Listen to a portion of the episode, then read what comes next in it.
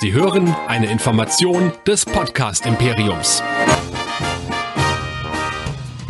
Live aus den Nerd Studios in Düsseldorf. Wir gehen für euch in die Disco, damit ihr es nicht tun müsst. Hier kommt Nerdizismus, die Podcast-Show von Nerds für Nerds.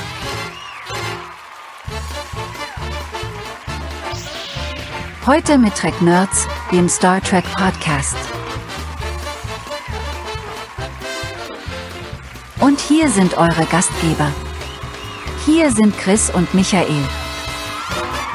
Dienstagabend, 20 Uhr 37, ja, fast die 30 haben wir fast geschafft. Hier ist Nerdizismus, hier sind die Track Nerds. Herzlich willkommen euch, liebe Hörer und liebe Zuschauer da draußen. Wir wollen heute ja, in unserer, wie habe ich es genannt, und in unserer 14, 14-tägigen Gesprächstherapie wieder über Star Trek Discovery sprechen, diesmal über die Folgen drei und vier. Und für alle, die im Livestream dabei sind, eine kleine Enttäuschung. Ähm, ich habe es heute nicht geschafft, ein Recap zu machen. Das tut mir sehr leid. Ich sag's am besten gleich dazu. Ich werde aber eins schreiben und ich werde es in die Podcast-Version dieses Streams dann einfügen. Also es wird auf jeden Fall ein Recap von mir geben, aber es gab so viel zu erzählen und es gäbe so viele Gags und die müssen eigentlich alle irgendwie raus und vielleicht verballer ich auch schon einen Teil davon heute, aber ähm, ich habe es einfach nicht mehr geschafft. Deswegen, es wird in der Podcast-Version dann drin sein. Das soll uns aber nicht anfechten, heute eine launige Runde zu machen. Und wir haben etwas Verstärkung dabei zu meiner von euch aus gesehen Linken haben wir den Klingonischlehrer, den Lieven, mal wieder bei uns. Das heißt, im, was heißt mal wieder? Im Stream warst du bei uns noch nie, aber du warst 2019, wenn ich mich recht entsinne, auf dem Castblast Sonntagmorgens auf der FedCon und da hatten wir schon mit dem Discovery Panel und ich glaube Trek am Dienstag eine sehr launige Diskussion. Herzlich willkommen, Lieven. Ja, hallo, guten Abend, vielen Dank, schön, dass ich, äh, es freut mich sehr, dass ich wieder dabei sein kann. Wie du sagst, ich war nie in dem Stream drin, aber in der Tat, ähm, damals auf der FedCon war ich schon dabei und da haben wir eine sehr interessante, rege Diskussion, damals auch schon über Discovery geführt und äh, können wir heute auch gerne fortführen. Ja, ganz genau. Und äh, Michael, du bist heute unter mir. ja, ich versuche schon irgendwie ins Leere zu gucken. ja, am Sonntag, am Sonntag war der war der Sven unter mir, heute bist du unter mir. Hallo Michael. Hallihallo. Und natürlich auch herzlich willkommen an den Chat. Schön, dass ihr alle wieder da seid. Wir freuen uns auf eure Fragen, auf eure Meinungen im Chat und so weiter. Ja, Michael, für alle, die angeblich heute zum ersten Mal dabei sind, wo könnte man denn noch mehr von uns hören? da muss ich mich räuspern in meiner kleinen Erkältungsnot, sage ich's trotzdem. Nerdizismus.de könnt ihr ganz einfach ansteuern, denn da gibt's alles, was wir bisher jemals gemacht haben. Von den ersten Folgen, wo wir noch ganz jung und naiv waren, so ganze sechs, sieben Jahre her, äh, bis heutzutage, wo wir dann doch einiges, glaube ich, an Zuhörern haben, könnt ihr euch anhören, durchlesen und durchsehen, was wir so bisher gemacht haben. Und wir freuen uns vor allen Dingen auf euer Feedback. Ich kann es nur immer wieder betonen zu jeder Episode. Schreibt uns gerne an info.nerdizismus.de, wer noch klassisch Mail schreiben will. Ähm, wer diesmal lieber mitdiskutieren möchte, der kann auf unseren Discord-Server gehen. Und zwar nerdizismus.de slash Discord und da fleißig mitdiskutieren und äh, das sage ich heute jetzt mal zum Schluss, weil ich habe ja jetzt schon mal eine Sprachnachricht bekommen, deshalb kannst du es auch am Ende sagen. Ihr könnt mir uns gerne schreiben, ihr könnt uns gerne reinsprechen, könnt uns uns wahrscheinlich sogar auch Videos schicken an unsere WhatsApp-Adresse an die 01525 964 7709 und wir freuen uns über jegliches Feedback. Ja, Feedback ist auch äh, das gute Stichwort. Da kam dann erwartungsgemäß äh, zu Star Trek Discovery dann doch einiges, äh, WhatsApps und auch äh, Kommentare. Und ich möchte mal ein paar exemplarisch mal ein bisschen vorlesen. Und dann können wir ja gerne auch das ein oder andere Mal kommentieren. Kommentare kommentieren ist ja auch immer sehr nett.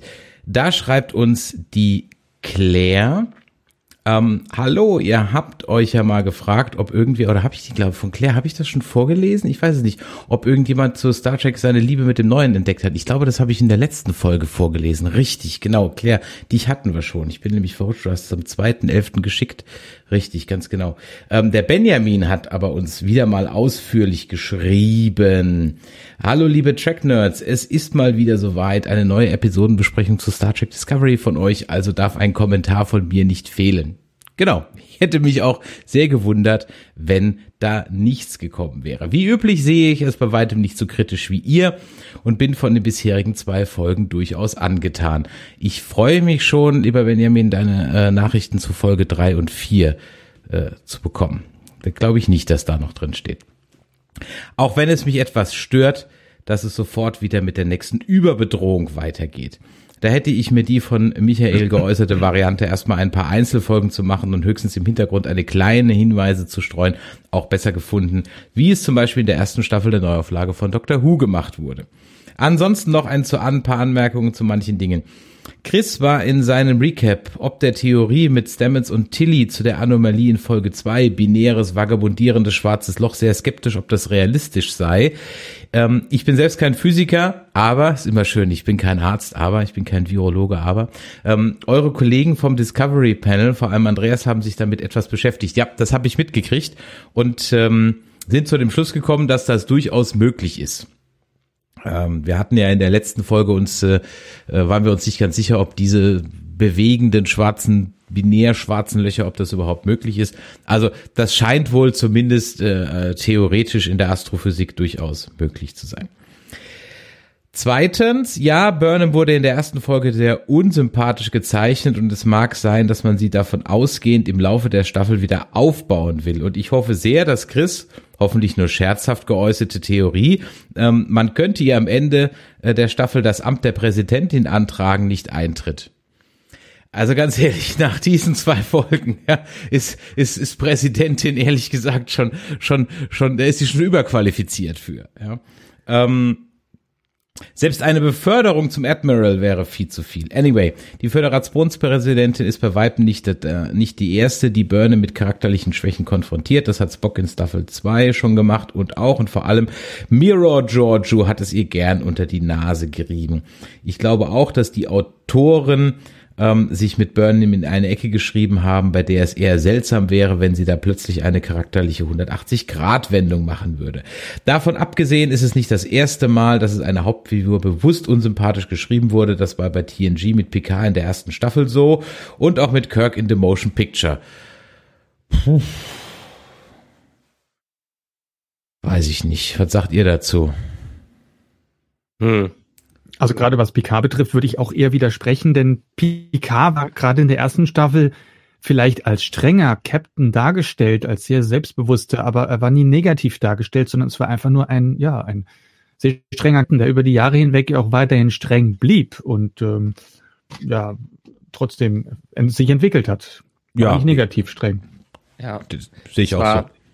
Also äh, äh, Picard hatte eher einen Stock im Arsch am Anfang. Er, er, den hatte er die meiste Zeit weiterhin noch, äh, aber man hat ein bisschen von seinem Innenleben mitbekommen.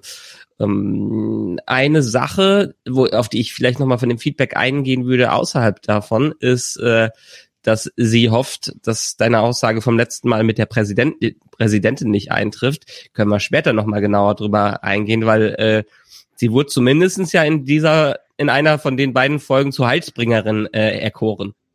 Absolut, absolut. Deswegen sage ich ja, ich könnte mir echt vorstellen, dass äh, Präsidentin noch völlig, äh, ja, das ist noch unter ihrer Würde. Und zu Kirk in the Motion Picture, ja gut, okay, aber das war ja dann am Ende des Tages auch, ich sag mal nur die ersten 30 Minuten, 45 Minuten, als er halt noch ein bisschen Beef mit Decker hatte, um das Schiff äh, so zu wieder zurückzubekommen. Ja, aber am Ende des Tages war es ja dann am Ende Kirk. Also ja, kann ich nicht so ganz, können wir nicht so ganz folgen, lieber Benjamin. Drittens, der Konflikt zwischen Stamets und Burnham. Hier haben es sich die Autoren durch den Zeitsprung von fünf Monaten natürlich einfach gemacht und es ist davon auszugehen, dass es in der Zeit zumindest eine Art Aussprache gab. Schade hätte ich gern gesehen. Nichtsdestotrotz gab es in Anomaly zumindest eine Anspielung darauf. Als im Maschinenraum der Plan besprochen wird, ist er, ist er mit skeptisch und sagt zu Burnham, dann können Sie mich gleich nochmal zur Luftschleuse rauswerfen. Burnham entgleiten kurz die Gesichtflüge und Stamets meint spöttisch zu früh. Das hat mir schon Spaß gemacht. Äh, ja, meiner Meinung dazu, lieber Benjamin, da redest du es dir halt schön. Wir haben Ende der letzten Staffel eigentlich schon mehr oder weniger gesagt, da kommt nichts mehr. Weil nie was kommt. Es kommt nie irgendwas. Ähm, das ist, it's a feature, not a bug. es ist, es ist systembedingt bei diesen Drehbüchern. Dabei sollten doch äh, gerade Star Trek Drehbuchschreiber was von Chekhovs Gun verstehen. Tja, tja, sollte, sollte man meinen. Viertens, ich bin mir gar nicht sicher, aber dass Adira sich als non-binär sieht und mit Day angesprochen werden will, war das direkt damit verknüpft, dass Day Gray sieht und hört. Äh, ich hatte das Gefühl, das war davon abhängig, äh, das war davon abhängig. Insofern, warum sollte sich das ändern, wenn Grey jetzt einen eigenen Körper bekommt? Zumal, nachdem sie am Ende der letzten Staffel schon gesagt haben, dass sie nach Möglichkeiten suchen werden, Grey sichtbar zu machen, finde ich es nur folgerichtig, dass diese Storyline jetzt auch weiter verfolgt wird. Ähm, ja, ich denke, Grey und, äh, und Adira, das ist ein ganz eigenes Thema, da werden wir, glaube ich, sehr ausführlich drüber sprechen werden. Ähm, nun denn, letzten Endes ist sicherlich auch vieles Geschmackssache. Die Szene mit dem Callback zu Picard fand ich beispielsweise gar nicht so schlimm, obwohl ich das Ende von Picard auch grauenhaft fand. Und über die Logikschwächen kann man sicherlich auch leichter hinwegsehen, wenn man insgesamt dem Ganzen gut eingestellt und es gut findet. By the way, ich habe vor kurzem mal wieder ein paar Folgen aus der fünften Staffel von TNG gesehen und da sind auch bei den guten Folgen teilweise Logiklöcher drin. Man muss das eben zum Schlucken bereit sein, ansonsten würden die ganzen Folgen nicht funktionieren. Jedenfalls, nachher kommt die nächste Folge, freue ich mich drauf und auf die nächste Besprechung. Viele Grüße aus Berlin, Benjamin. Ja, gut, niemand hat jemals behauptet, dass früher alles besser war. Aber was ich halt immer sage, wenn ich in die Story äh, reinkomme, dann fällt einem beim ersten, zweiten Mal gucken das halt auch nicht so auf. Vielleicht beim dritten, vierten Mal erst gucken. Ich finde halt, dass bei, gibt auch Stinker-Episoden bei TNG, aber du weißt halt eben, wenn die Folge kacke war, nächste Woche wird's besser. Ja, und man hat ja auch die, einfach die Sache gehabt, hier haben wir eine durchgehende Storyline. Also die haben es sehr seriell angelegt. Ähm, TNG hatte ja eine ganz andere Prämisse. Wir hatten diesen Planet of the Week Gedanken äh, dahinter und jede, jede Woche wurde quasi ein neues Konzept und eine neue Idee verwertet. Hier hangelt man sich natürlich so ein bisschen an, äh, der Weg ist das Ziel entlang und kann vielleicht nicht so in einzelnen Episoden auf äh, High-Concept-Dinger eingehen. Ähm, von daher, ja, bei TNG gibt's ganz stark in der ersten Staffel, auch später in den letzten Staffeln ein paar Sachen dabei. Die kann man zum Glück überspringen ähm, und die sollte man auch vielleicht überspringen, weil es aber auch viel, am Ende auch nicht nötig war, um das große Ganze davon zu verstehen. Mhm. Dann haben wir noch Ja, exemplarisch. möchte ich mich, also, äh, ja, bitte, bitte, Lieven, bitte. Ja, und zwar, äh, äh, ich habe, das habe ich schon häufiger gemerkt, dass das ein Problem ist von Discovery, aber das ist nicht hauptsächlich ein Problem von Discovery selbst, sondern es ist eine neue Art, Serien zu erzählen. Und ich habe das schon bei der sehr vielen anderen Serien auch gesehen. Es gibt ja dieses episodische Erzählen, dass eine Geschichte, eine, also eine Folge eine Geschichte ist. Und manche Serien haben das so, dass die irgendwo so ein, so ein großes Thema aufgreifen und das bei zehn Folgen verteilen. Und wenn einem das Thema nicht gefällt, dann ist einfach die gesamte Staffel einfach nur, ja, Kacke, um es direkt zu sagen. Es hat dann nichts mit Discovery an sich zu tun, aber es ist auch ein generellen Punkt, was mich auch ein bisschen stört bei Discovery, dass man eben nicht wie früher bei TNG einfach eine Folge überspringt oder man sagt, oh, diese eine Folge, die war super, die will ich nochmal sehen, sondern ja, du musst es jetzt anfangen und es ist dann einfach wie ein großes Stück Pizza, du musst es anfangen und zum Ende durchkauen und dann wirst du erst zum Schluss merken, ob es dir gefallen hat. Und bei Discovery ist es dann halt eine ganze Staffel, die eigentlich gefallen hat, weil das Thema blöd war. Ja. Und das Ja. ist grell ein Problem. Es gibt wenig Serien, die noch so episodisch erzählen, wie das so früher war. Und man muss dazu sagen, früher ist ja auch schon 30 Jahre her. Ne? Ja. ja, also ich meine, es ist es ist ja auch einfach so dieses ähm, dieses episodische Erzählen. Das haben die ja vor allem Dingen hat das so ganz stark Anfang der 2000er angefangen, als dann solche Serien wie äh, Sopra Sopranos und The Wire alles abgegrast haben und wirklich da ganz stark eingestiegen sind. Und es gibt viele Serien, die haben das zu Anfang gut gemacht. Ähm, denkt nochmal an die ganzen Serien am Anfang der 2000er Staffel. Äh, Prison Break, ähm, Heroes. Die ersten Staffeln waren großartig, die waren super, da hatten sie ein tolles Konzept hinter. Später wussten sie nicht mehr, was sie damit machen äh, sollen. Und wir haben es ja hier schon öfters äh, auch erwähnt, Discovery ist ja auch aus einem ähnlichen Gedanken entstanden. Brian Fuller hatte ja ursprünglich vor, ähm, da so eine Anthology-Serie rauszumachen, die sich jede Staffel mit was anderem beschäftigt, bis der als Showrunner ausgestiegen ist wegen dieser kreativen Differenzen, die man da immer hat. Und dann äh, Discovery Discovery zu dem umgebaut wurde, was wir jetzt haben. Und da hast du vollkommen recht. Man muss halt was Starkes finden. Letz, letztes Jahr, in der letzten Staffel war es letztes Jahr, waren wir ja am Anfang auch begeistert von diesem Zeitsprung, der da reingemacht wurde, weil alles auf Null gesetzt wurde und das Potenzial für was Neues ganz groß äh, war. Sie haben es am Ende wieder äh, äh, äh vergeigt und jetzt haben sie es so ein bisschen in den ganzen Star Trek Serien ist gerade das Problem, dass wie es auch in Lower Decks gesagt äh, äh, wurde, ja, es ist halt eine große Bedrohung. Es ist immer die Weltenbedrohung. Es ist das, das großartigste, wo man sein ganzes Sein hinterfragt und das Universum dabei drauf geht. Und diese Superlative, äh, einer nach dem anderen, das wird irgendwann ein bisschen, ja, mau. Ja. Als letzte Mail noch eine, einen Kommentar auf unserer Seite vom beim Namensvetter Michael vom Michael. Hallo Chris, hallo Michael. Ich finde, ihr macht neben Planet Track FM den besten Podcast zu DSC. Meine persönliche Meinung zu der Serie liegt irgendwo zwischen Track Nerds und Planet Track FM und ich freue mich, dass ihr die Serie nicht mehr STD abkürzt. Ja, das haben wir am Anfang ehrlich gesagt gemacht äh, in der ersten Staffel, bis glaube ich irgendjemand dann darauf hinwies, dass als äh, Sexual Transmittable Diseases so auch heißt.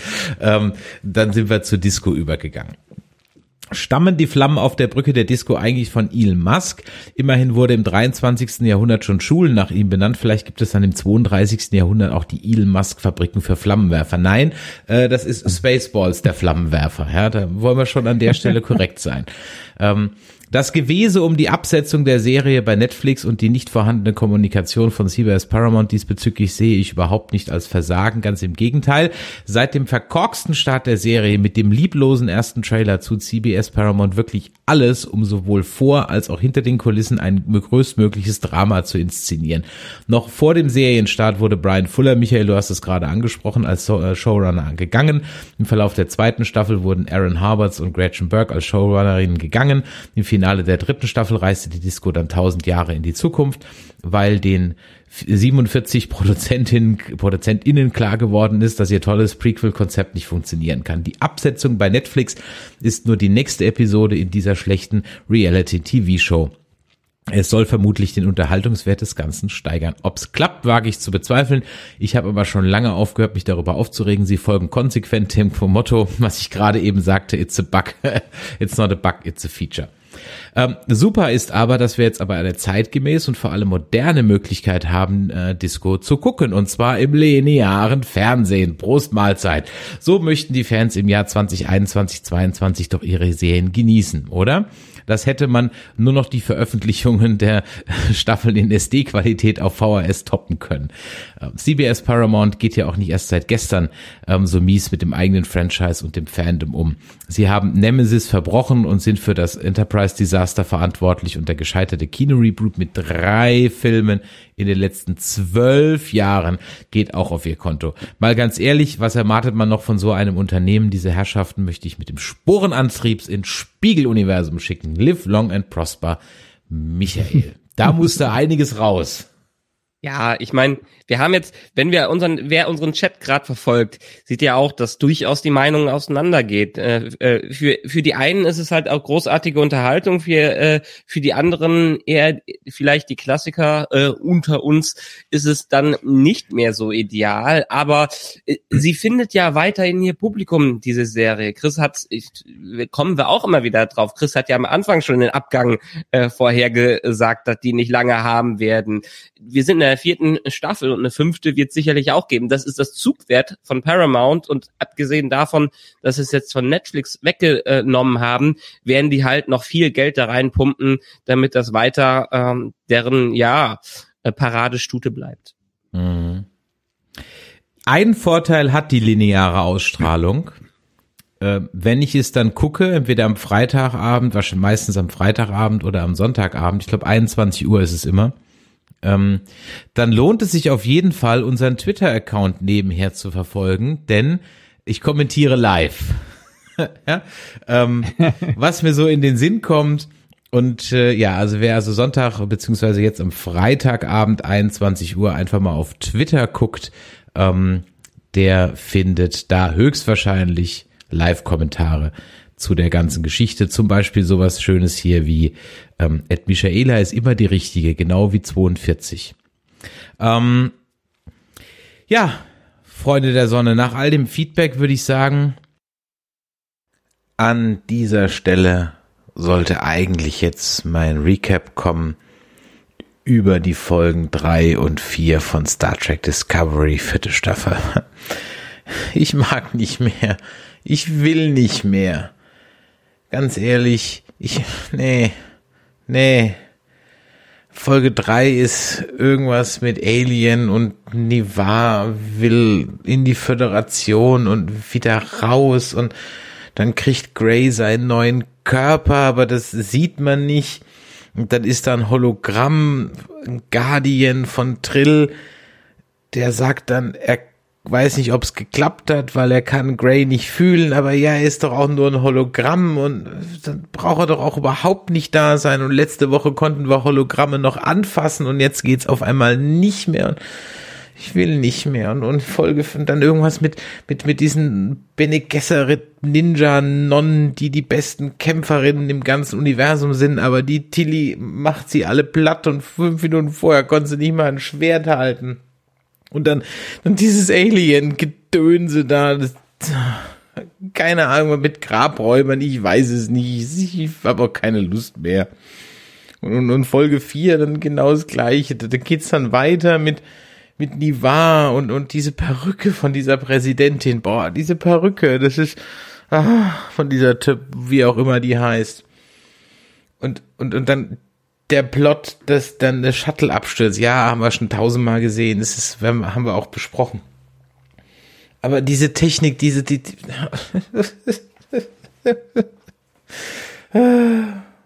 und am Ende geht Tilly, weil sie ihrer Mutter eins auswischen will, ist sie dann bei der Sternenflotte und geht dann zur Akademie, weil ja, genau, ich will nicht mehr. Ich weiß, dass das jetzt auch überhaupt nicht reinpasst in diesen Cast und das passt auch nicht rein, wenn ihr das jetzt gerade hört als Staffel-Recap, wo alle meine Recaps zusammengeschnitten sind und nächste Woche für die Folgen 5 und 6 wird es auch dann nach Weihnachten wieder eins geben, wenn ich ein bisschen Energie getankt habe. Ich will nicht mehr. Ich will, ich will nicht mehr. Ja. Und, und ist eine Heiligkeit, Michaela die erste. Ist dann die einzige im ganzen Universum, die dann irgendwie noch, nee, das ist ernsthaft. Und das Schlimme ist, es gibt wirklich Leute da draußen, die, die, die, die, die sehen das nicht. Das bringt mich zur Verzweiflung. Ja, in diesem Sinne viel Spaß noch mit der weiteren Diskussion. Aber ich kann heute kein Recap machen. Es geht nicht, wirklich nicht.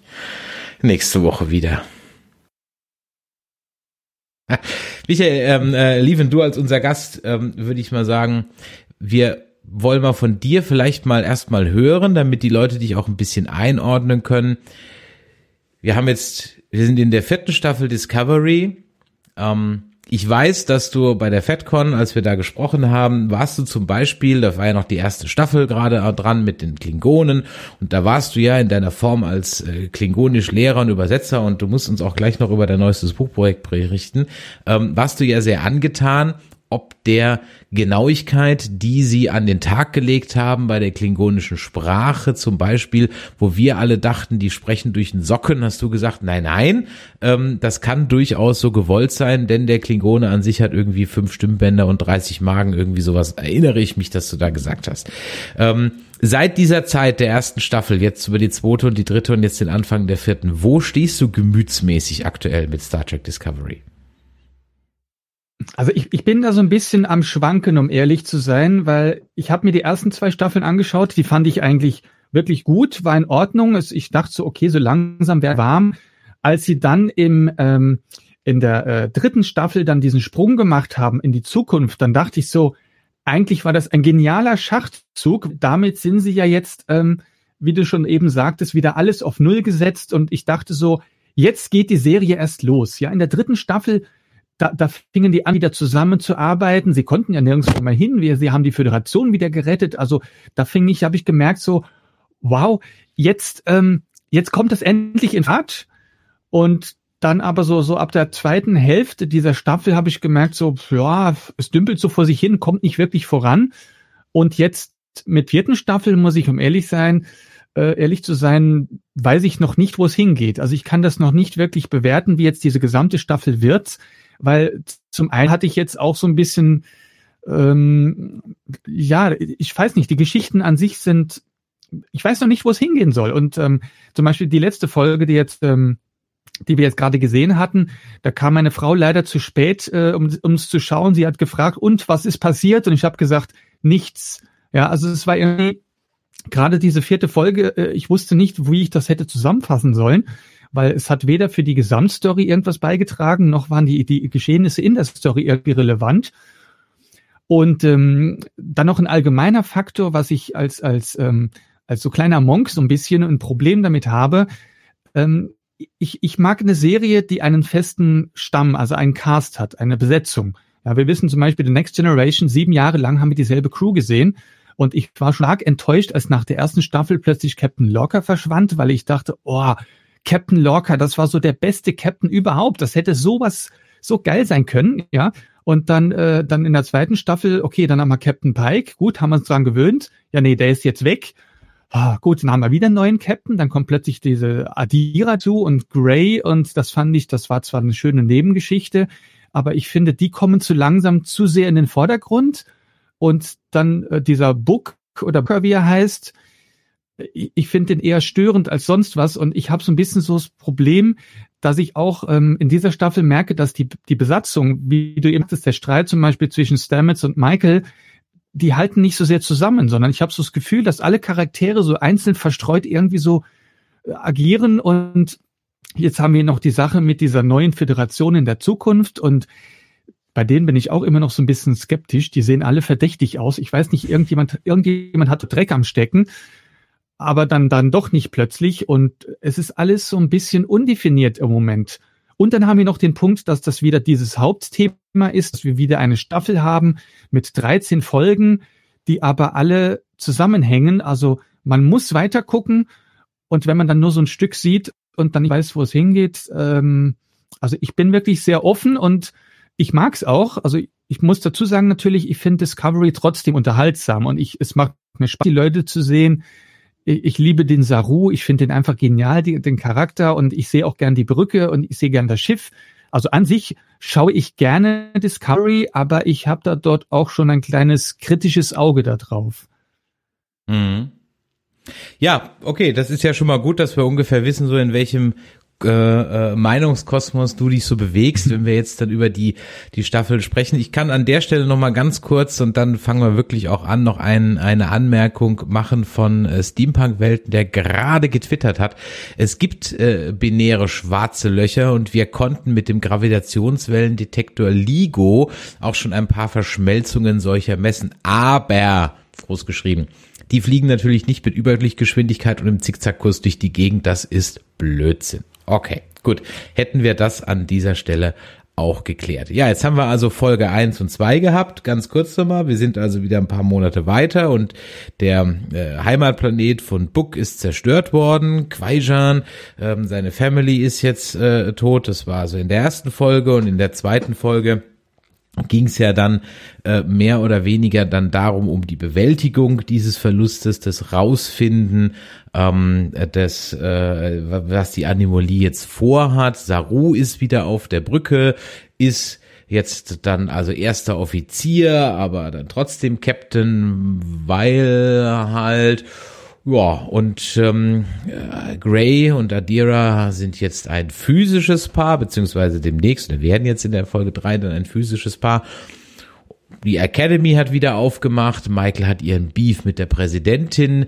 Der Admiral Vance ist eigentlich jetzt nur noch zum Stichwortgeber degradiert worden und so dümpelt man irgendwie so vor sich hin und fiel dann in die dritte Folge rein mit ähm, den Namen Choose äh, for Life oder Choose Your Life oder wie die hieß, äh, Choose to Live, genau, Choose to Live hieß sie. Und da hatten wir sie dann wieder, unsere äh, Kovat Midlat ähm, Bene Gesserit Nonnen aus Picard, die besten Kämpferinnen im Universum, Zitat äh, Alex Kurtzman, Klammer zu. Und ähm, die klauen dann erstmal Dilithium und bringen einen Föderationskapitän um um. Und jetzt bitte, lieber Chat und liebe Mitdiskutanten hier, warum nochmal? Um diese Alienrasse zu wieder zu beleben? Und warum haben sie nicht gefragt? Ich habe das ehrlich gesagt nicht verstanden, aber ich habe auch die Folge erst einmal gesehen. Holt mich mal ein bisschen ab. Ja, also ich, ich finde ja, äh, die Kovat Milat ist so ein bisschen äh, der neue Stammgast im Trek-Universum, der, die muss jetzt wahrscheinlich mindestens einmal die Staffel auftauchen in jeder Serie, äh, die wir haben, ist auch okay. Äh, die äh, Tal Shia hatten wir ja auch dauernd in DS9 unterwegs, deshalb da müssen wir irgendwie so ein, so ein, mm, so ein, so ein festes Element haben. Ähm, aber ja, dieser Grund, das hat mich so ein bisschen an eine Doctor Who-Episode erinnert ähm, das, äh, das Prinzip, was sie dahinter gema äh, gemacht haben, dass die halt eine Alien-Rasse beschützen wollen. Und der Grund, soweit ich mir ihn zusammenreimen äh, konnte, war ja einfach, dass ganz viele Grabräuber auf diesem Planeten unterwegs waren und die äh, das verhindern wollten, dass die Grabräuber noch mehr von dieser Zivilisation zerstören und äh, dass sie die einfach aus dem Weg der Anomalie steuern konnte und deshalb an äh, das ganze äh, Dilithium äh, ran mussten. Und warum haben sie nicht gefragt? Weil meine, die Föderation ja verschenkt gerade Dilithium, ne? Also ja, kommen sie ran, treten sie näher. ja. Muss ja muss ja einen Grund für dieses äh, für diese Episode geben. ja, ich habe halt nur so gedacht, so Moment mal, ähm, ihr beamt euch auf das Schiff um das Schiff zu entern. Ihr tötet den Captain. Wobei ich mich immer frage, wenn das die besten Kämpfer im Universum sind, warum müssen sie dann jeden gleich töten? Also ein guter Kämpfer kann jemand auch entwaffnen. Vor allem die war die Starfleet-Leute waren ja alle unbewaffnet, die hatten ja nichts, ja. Ähm, und dann beamen sie mit dem Dilithium wieder raus. Also warum beamen sie nicht einfach das Dilithium? Ja, und wieso müssen sie ihn überhaupt töten? Das war auch ja. bei uns die erste Frage. Das was, war doch völlig, äh, völlig unnötig, dass ja. sie machen. Die, also wie gesagt, die brauchten einen Grund, damit irgendwie äh, ein kleiner Beef hier stattfindet zwischen Nivar und der Erde und äh, allen anderen. Aber ja, die, die, das, was die sich da zusammengereimt haben, das war schon sehr an den Haaren herbeigezogen. Im Chat wird geschrieben, das wurde abgelehnt, abgelehnt, weil sie die Lithium nicht an Einzelpersonen abgeben. Oh Gott, ja, okay. Mhm, ja, Lieven. Ja, mich jetzt gerade erinnert an diese, äh, die, der Ras Agul und so weiter aus Oh, Das war ja auch so eine Kampfgruppe, die irgendwie insgeheim äh, alles Mögliche bekämpft hat und ihr eigenes Ding gedreht hat. Und die vom Aussehen her erinnern mich auch diese, äh, ich kann mir den Namen noch nicht merken, diese Vulkanier-Kampftruppe da, ähm, ja, es ist, äh, und rein zufällig ist Michael Burnhams Mutter dann auch noch dabei, ne? Das ist ja. dann, und nach einem oder, Jahr ist sie schon die Chefin von dem Haufen? Also ich meine, sie ist ja noch nicht äh, lange da, aber sie ist gleich die nee, Chefin, ne? Sie ist ja die, die ist die Vermittlerin da. Sie hatte okay. ja auch das, weil die, die, die ähm, den Mord da begangen hat, äh, das war ja die, die äh, Burnhams Mutter gerettet hat, quasi. Mhm. Mhm. Hat auch keinerlei Konsequenzen, die Tötung eines Sternflottenoffiziers, ne? Ist halt, ja, sorry. Naja, das, nee, das, haben, das haben sie aus politischen ist, Gründen. Ja. ja. War das nicht das, wo sie das aus polit politischen Gründen dann gesagt haben, wir reden nicht drüber, um den Frieden zu bewahren oder sowas? Ne? Und Michael? sie brauchten ja noch Konsequenzen daraus, um das in die nächste Folge noch mit reinzuziehen, um noch ein bisschen auf Nivar, Vulkan, Romulus, New Romulus zu bleiben. Ja, die dann gleich den Nivexit vorbereiten, ja, was ich auch sehr lustig fand. ja. ähm, das heißt, sie sind aus der Föderation raus, fragen, ob sie wieder rein dürfen oder verhandeln, ob sie wieder rein dürfen. Und das erste, was sie klären wollen, ist, wie sie wieder rauskommen. Das ist, aber das musst du doch nicht klären, weil du bist doch schon mal rausgegangen. Also ist das doch geklärt, wie man rauskommt, weil sie waren ja schon mal draußen. Und außerdem, was willst du jemand auf deiner Geburtstagsparty haben, Lieven, der als erstes fragt, äh, wo die, wo die Ausgangstür ist? Und zwar noch bevor er da ist. Ja, ähm, Ja, äh, ja, im Gegenteil, das ist ja wirklich so, dass also gerade äh, also in, in früheren Episoden oder Serien war es ja immer so, jeder war stolz, überhaupt Mitglied werden zu dürfen bei der Föderation, zu sagen, oh ja, die Föderation, toller Verein, wir dürfen mitmachen. Und ähm, die Vulkanier, also ich glaube, sie wollen so ein bisschen ähm, die Eigenart der Vulkanier aufgreifen, wie wir sie anfangs von Enterprise auch hatten wo die Vulkanier dann eben auch nicht so ganz äh, Menschenfreund waren und dann lieber ihr eigenes Ding hatten und wollten vielleicht in dieser Folge zeigen, okay, die Vulkanier wollen mitmachen, aber auch nur, wenn sie gewisse Privilegien haben und, und wie du gerade sagst, mit das mit dem Exit, ähnlich wie äh, Großbritannien, ne? sie wollten austreten, aber die Privilegien behalten. Und das hier ist eigentlich genau das Gegenteil. Die wollen mitmachen, aber nur zu ihren Bedingungen. Und äh, äh, ja, aber das, das wurde ja sogar schon in der Folge von Michael Burnham angesprochen, dass die auch gefragt hat, äh, wieso stellt ihr schon Forderungen rauszugehen, wo ihr noch gar nicht drin seid? Und darüber hinaus soll das Austreten ist ja auch nicht so schwierig, theoretisch. Ich meine, das Konzept, was sie hier einsetzen, es ist ja schon interessant, wie sie miteinander taktieren. Das sind ja alles so kleine politische Manöver. Die waren ja am Ende nicht wirklich ernst gemeint, ähm, was sie dabei rausbekommen haben. Ähm, es wirkt nur alles sehr hölzern, wie sie es mit reinbringen. Ich finde, in, im Kern, in diesen Sachen, die da drin haben, diese politischen Verhandlungen, es könnte echt spannend sein und auch äh, zu sagen, okay, die Punkte und die Punkte sind jetzt für uns wichtig. Die Föderation ist halt einfach keine, äh, ähm, keine Allmachts ähm, ne, Gruppe mehr, keine Allheilgruppe und die muss sich jetzt erstmal wieder aufbauen, was ja auch völlig völlig okay ist und daraus entsteht dann was völlig völlig Neues. Aber ähm, dass wir uns jetzt in, ihr habt es eben schon gesagt, in 13 Episoden, in zwei Episoden mit Nichtigkeiten äh, da beschäftigen, ähm, ist dann wirklich wieder eine Frage, sind es Füller-Episoden? Hat es den Grund, dass vielleicht am Ende ein Vulkanier hinter der Ano Anom Anomalie steckt oder ein Romulaner, der dann doch nicht in die Föderation mit rein möchte? Das würde ich mir jetzt daraus so ein bisschen interpretieren, wenn wir jetzt die nächsten Folgen immer noch mit Niva äh, beschäftigt sind. Der Blariot schreibt im Chat, äh, sie hätte das deswegen gemacht, diese Genevi oder wie sie heißt, weil sie der Föderation misstraut. Ja gut, das also sorry, also ähm, ja genau, und weil sie der Föderation misstraut, ähm, äh, klaut sie ihnen was und bringt einen ihrer Offiziere um, weil danach wird alles besser. Ja, sorry, doesn't make any sense. Also, nee, dann, dann von mir aus noch mit einem Haste-Plot oder so, der das, aber nee, nee, wie, also ich bin da auch eher bei dir, Michael. Wir mussten halt die Story irgendwie in Gang bringen und dann, dann, dann, ja, dann ist das halt so. Aber wenn du sagst, Michael, wenn du das gerade, das könnte eine Füllerfolge sein. Also eine, eine Füllfolge kann ich verstehen, wenn man das so macht wie früher, als noch ähm, in TNG-Zeiten eine, eine Staffel irgendwie 30 Folgen hatte. Dann kann man mal eine Folge machen, in der nichts passiert, damit man das Programm voll kriegt. Aber eine ähm, Staffel, die nur 13 Folgen hat, da hat man ja eigentlich nicht die Zeit dann zu sagen, komm, wir nehmen mal eine Folge, damit es länger wird. Also das ist, Hast, hast sowas hätte man auch, hätte man auch al- als Nebenplot irgendwie laufen lassen. Und das war ja so vordergründig das Thema, da dort jetzt diese Friedensverhandlungen haben. Aber ähm, ja, wie ich schon gesagt, irgendwie, das, das, es war nicht so. Also vielleicht ergibt es sich später, warum das so wichtig war, das zu erwähnen. Sagen wir es mal so. Ja.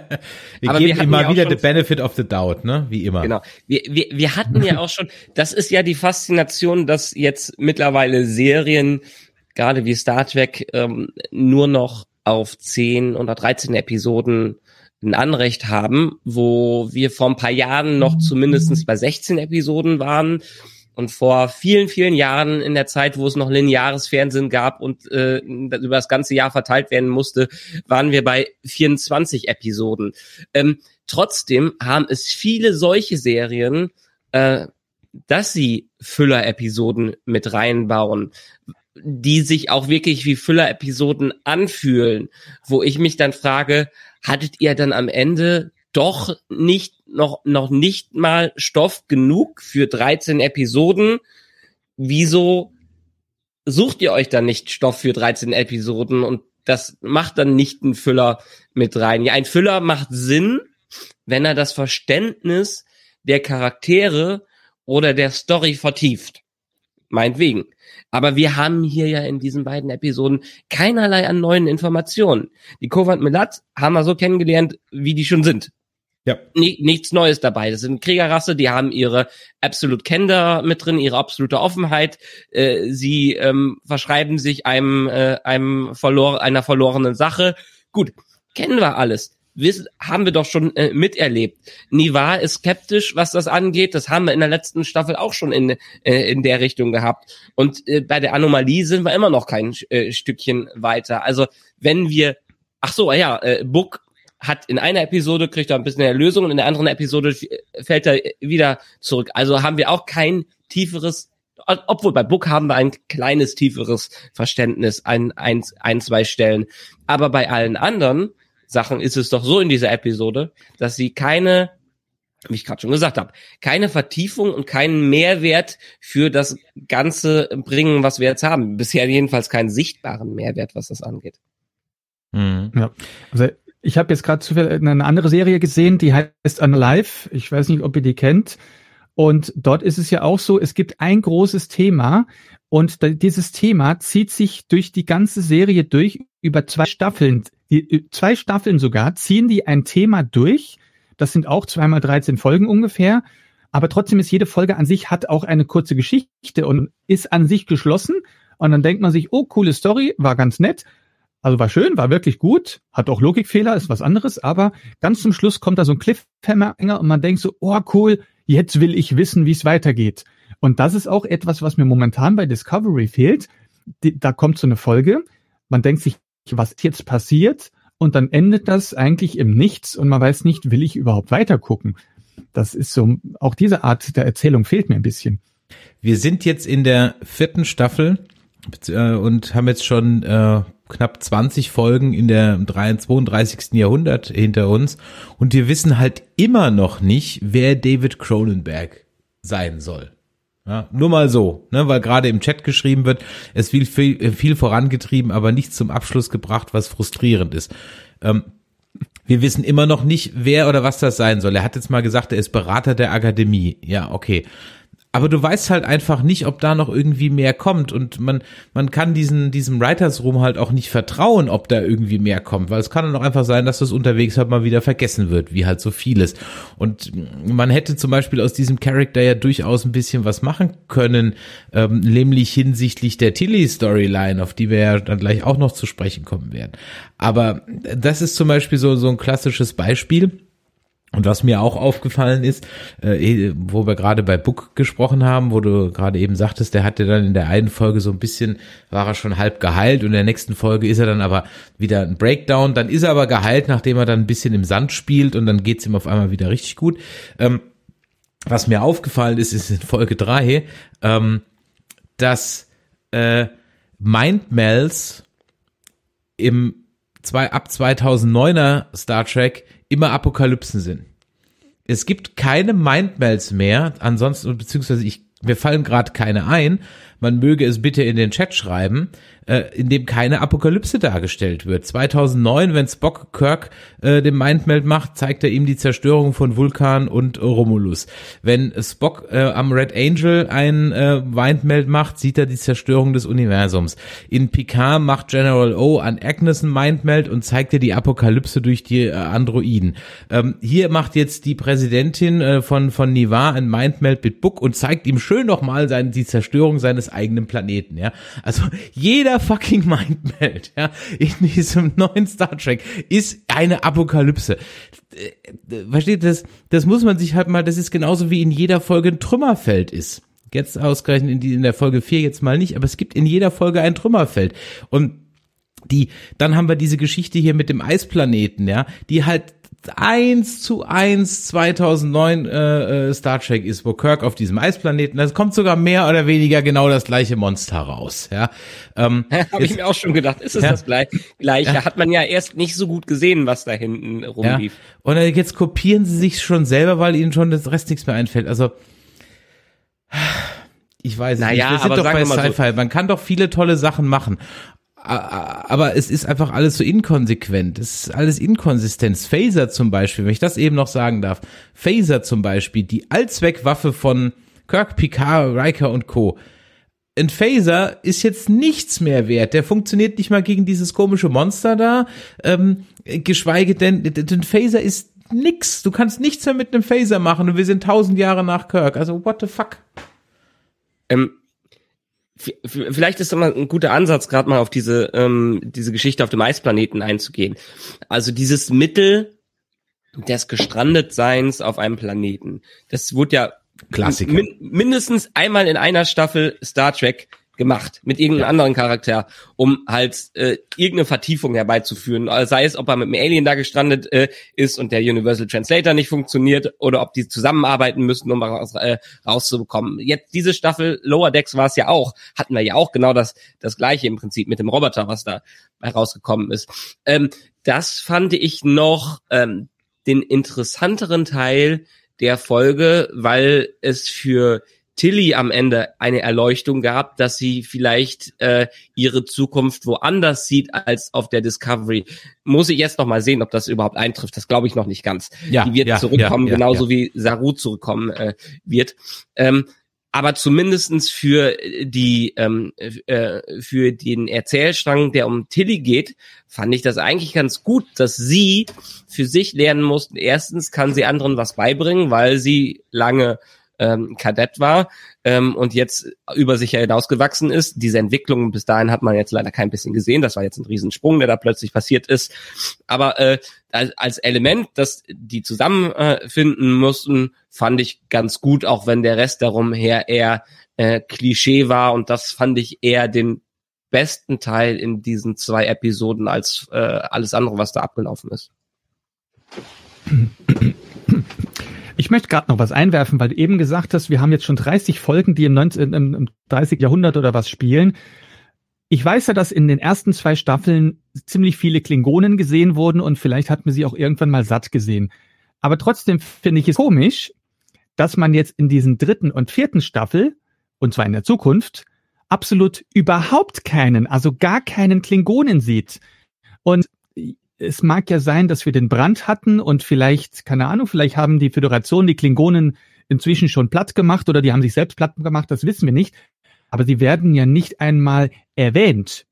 Also wir haben jetzt sogar einen Cardassianer gesehen, der, der Bajoraner-Cardassianer Menschgemisch ist. Aber naja, ich meine, ich sehe das vor allem aus Sicht, dass ich als Klingonisch-Experte und Klingonisch-Lehrer, aber trotzdem finde ich es komisch, dass wir wirklich keinen, also wirklich null. Also als die Klingonen mit Star Trek überhaupt nichts zu tun hätten und äh, wir haben ja sogar ein Ferengi gesehen. Also wir haben von allem etwas gesehen, aber keine Klingonen. Und ich, mein, ich sag, ich, ich habe mir, ich hab mir das notiert. Es ist aufgefallen, dass ich es komisch fand. Ja, ich habe mir das notiert. Ähm, ich habe hier äh, auf meinen Notizen stehen, gibt nun endlich mal eine Bar auf dem Schiff mit einem Ferengi hinter und Morn vor der Bar. Und dann so, Klammer auf, Ferengi auch in der neuen Version. Nächster Satz, die neuen Klingonen zeigen sie schon gar nicht mehr. Exakt das gleiche hatte ich mir auch aufgeschrieben. Ähm, ich glaube einfach, ja. das ist bei Purpose. Die wollen, die wissen nicht, was sie damit machen sollen. Sie wissen, wenn sie jetzt die neuen Klingonen zeigen, ähm, dann kriegen sie nur wieder auf die Fresse. Ähm, zurück wollen sie nicht, können sie nicht mehr. Auch den Ferengi, auch die Ferengi, die haben sie jetzt umdesignt im Trailer, dann haben sie auf die Fresse gekriegt und jetzt zeigen sie sie halt auch nicht mehr. Ja, ähm, da frage ich mich halt, lass es doch einfach, lass es doch einfach so. Ist auch zum Beispiel diese ganzen Kostüme. Ähm, ist euch mal aufgefallen und jetzt, wo ich euch sage, werdet ihr es ab sofort immer sehen. Die ganzen Aliens haben alle Riesenköpfe, ja, aber sind auf ganz normalen Menschenkörpern. Das heißt, Bodysuits, die Mühe machen sie sich gar nicht mehr. Ja, sie machen sich gar nicht mehr. Die kriegen also alle solche Riesenköpfe. Auch dieser Morn-Charakter äh, hat so einen Riesenkopf. Dann dieses eine Brücken-Alien hat so einen Riesenkopf. Aber der Rest in der Uniform ist dann offensichtlich einfach nur ein ganz normaler Mensch, der meistens sogar ein bisschen schmächtiger daherkommt, dass das halt auch proportionsweise halt überhaupt nicht passt. Da wird auch nicht mehr mit einem Bodysuit gearbeitet und so. Es ist halt einfach scheißegal. Es ist halt einfach wurscht. Da freue ich mich noch über den Wackelpudding von, äh, von äh, Orville. ja. Ja, nächstes Jahr geht's ja weiter. Dritte Staffel. Yeah. ähm, wollen wir kurz über Tilly reden? Was heißt kurz? Man könnte stundenlang über Tilly reden. Ähm, ich bin jetzt mal, äh, das mache ich später. Also bei Tilly frage ich mich ernsthaft, können Sie sich bitte mal entscheiden? Können die sich bitte mal entscheiden, ist Tilly jetzt ängstlich oder nicht? Erst kann sie nicht mal ein Schwert richtig halten und keine zehn Minuten später besteht sie im Kampf gegen die, und ich zitiere nochmal Mr. Kurtzman, ja, besten Kämpfer im Universum. Tilly. Ja. Überhaupt frage ich mich, ob die ähm, Tilly eigentlich nicht auf so einem Sublevel, auf so einer Metaebene irgendwie verarschen. Weil diese Macaroni mit Käsenummer, hm, es war halt unfreiwillig komisch. Auch ich fand auch das Shuttle, mit dem sie weggeflogen ist, sehr rund. Ja. Dann hat sie den Marathon gewonnen. Welchen Marathon? Dem, wo sie in der zweiten Staffel im Kreis gelaufen sind, wo sie noch mit ihrem Geist unterwegs gesprochen hat? Oder welchen Marathon meinen die? Und der Knaller ist ja dann eigentlich, dass Tilly also nur in der Sternenflotte ist, um ihre Mutter zu ärgern. Und jetzt, weil ihre Mutter nicht mehr lebt, kann sie ja dann Lehrer an der Akademie werden. Also Moment mal, die Sternenflottenakademie nimmt jemand als Lehrer auf, der überhaupt keinen Bock hat, in der Sternenflotte zu sein. What the fuck? What the Und vor fuck? allem nimmt einen einen Lehrer auf, der im Grunde auch eigentlich keine Ausbildung hat, weil sie war die ganze Zeit ja die ganze Zeit nur Fähnrich. Und von diesem Universum in dieser Zeit keine Ahnung hat. Ich meine, die kann Geschichte unterrichten. Okay. Ja? Ja, aber auch das nur alte Geschichte. Ja, genau. Die kann vielleicht äh, aus dem Sachen aus dem 22. Jahrhundert berichten, äh, 23. Aber ähm, das wäre so, als würden wir jetzt jemanden bekommen, der aus dem Mittelalter zu uns reist. Ja, der kann bestimmt über das Mittelalter viel erzählen, aber unterrichten in unserer Universität jetzt nicht unbedingt. Ja. Und äh, ja, dann sollte sie ja auch diese Gruppe unterrichten, diese Kadetten in diesem Training. Und da war sie ja auch, auch am Anfang irgendwie total überdreht und wusste nicht, was sie machen sollte. Und als es dann wirklich ernst wurde, da hat sie sich eigentlich ziemlich zusammengerissen und wurde plötzlich zu einer richtigen Kommandantin. Da hat sie das schon gut gemacht, aber das widerspricht dem auch, dass sie irgendwie noch ein bisschen undiniert ist. Und ähm, ja, die Tilly sollte wohl, denke ich mal, auch am Anfang der Serie so ein bisschen so den, den Clown darstellen. Ne? Ich meine, Clown jetzt in dem Sinne die lustige Figur in der Sendung, hat ja meistens auch gut funktioniert, aber sie ist so, ja auch in letzter Zeit auch nicht mehr so ganz definiert. Also sie, sie hat, sie kriegt eigentlich nicht die Chancen, um wirklich witzig zu sein, sondern sie ist ab und zu eigentlich eher nervig. Also es ist so, ich, also am Anfang hat das gut funktioniert. Also als ich Tilly in der ersten Staffel kennengelernt habe, habe ich gemerkt, oh, die ist cool, die ist witzig, mit der kann man was machen. Ja, also im Filmtechnisch meine ich jetzt. Und äh, jetzt in der letzten Staffel, sie kommt nicht oft genug vor. Wobei sie jetzt eine Folge hatte, wo sie eigentlich hätte trumpfen können. Ne? Sie hat ja eigentlich eine Folge gehabt, die fast nur für sie geschrieben war. Aber da kam dann auch nicht so wirklich das raus, was es sollte. Es ist die Frage, sollte sie jetzt witzig wirken oder wollte man ihr zeigen, dass sie sich weiterentwickeln kann? Weil das hat sie ja auch nicht so ganz geschafft. Es war ein bisschen undeutlich. Mhm. Oder? Ja, es kommt halt völlig aus dem Blauen raus, was da alles äh, ent an Entwicklung äh, passiert, wie Chris auch schon gesagt hat äh, mit der Mutter. Ähm, man hätte das ja auch als kleine Infos immer mal wieder reinstreuen können. So in Nebensätzen. Es haben sich ja auch gerne immer wieder irgendwelche Leute unterhalten. Wieso streut man dann nicht was ein persönliches Detail rein? Auch ähm, wenn die vorher unterwegs sind, dass sie was von sich erzählt. Aber das kommt jetzt in dramatischen höchsten Moment raus, ohne dass es vorher irgendwann mal erwähnt wurde, ähm, weil, wie du es gerade schon gesagt hast, sie wahrscheinlich eine Richtung für Tilly brauchen, um sie als Charakter zu entwickeln, weil sie sich in der Ecke geschrieben haben. Gesagt haben, okay, da haben wir noch jemanden.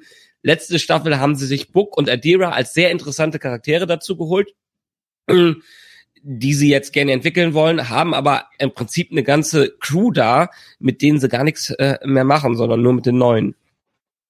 Ja, und da wird gerade völlig richtig ähm, etwas, das wollte ich schon die, in der letzten Staffel habe ich es vergessen anzusprechen, in der letzten Folge habe ich es auch vergessen anzusprechen und Limek, du hast vollkommen recht, als Scotty äh, auf der Enterprise D landete, der Besuch von der alten Enterprise, ähm, kam er ja mit dem Fortschritt der letzten 80 Jahre nicht klar. Aber Tilly, Michael und Co. rocken tausend Jahre mal ebenso nebenbei. Richtig, das wollte ich die ganze Zeit schon mal ansprechen, dass die Thematik, dass die tausend Jahre in der Zukunft sind, 928, whatever, da wird 0,0 was draus gemacht. Weder Know-how technisch, ja, das wird einfach äh, äh, nonchalant übergangen, noch ähm, äh, äh, psychologisch irgendwie. Die hocken zwar jetzt alle bei Dr. Kalber, der auf einmal auch noch äh, Psychologe und Psychiater ist, ja, ähm, aber keiner von denen thematisiert, wow, mein Kind ist tot, mein Partner ist tot, meine ganze Family ist tot oder sonst irgendwas. Noch siehst du mal irgendjemand.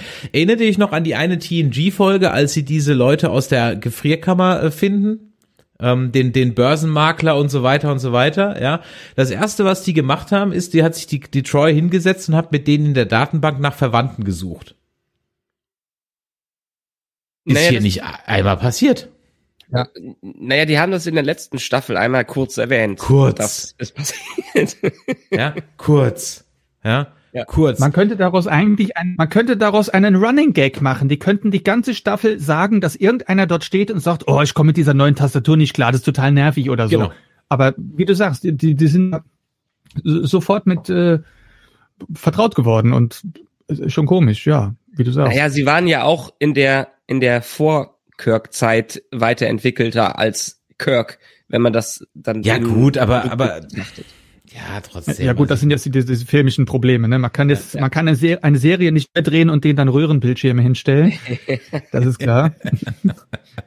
das das stimmt schon. Ja, also Tilly, im Chat wurde auch noch geschrieben, ob die Autoren irgendwie äh, äh, absichtlich Body Shame Mary Weisman betreiben.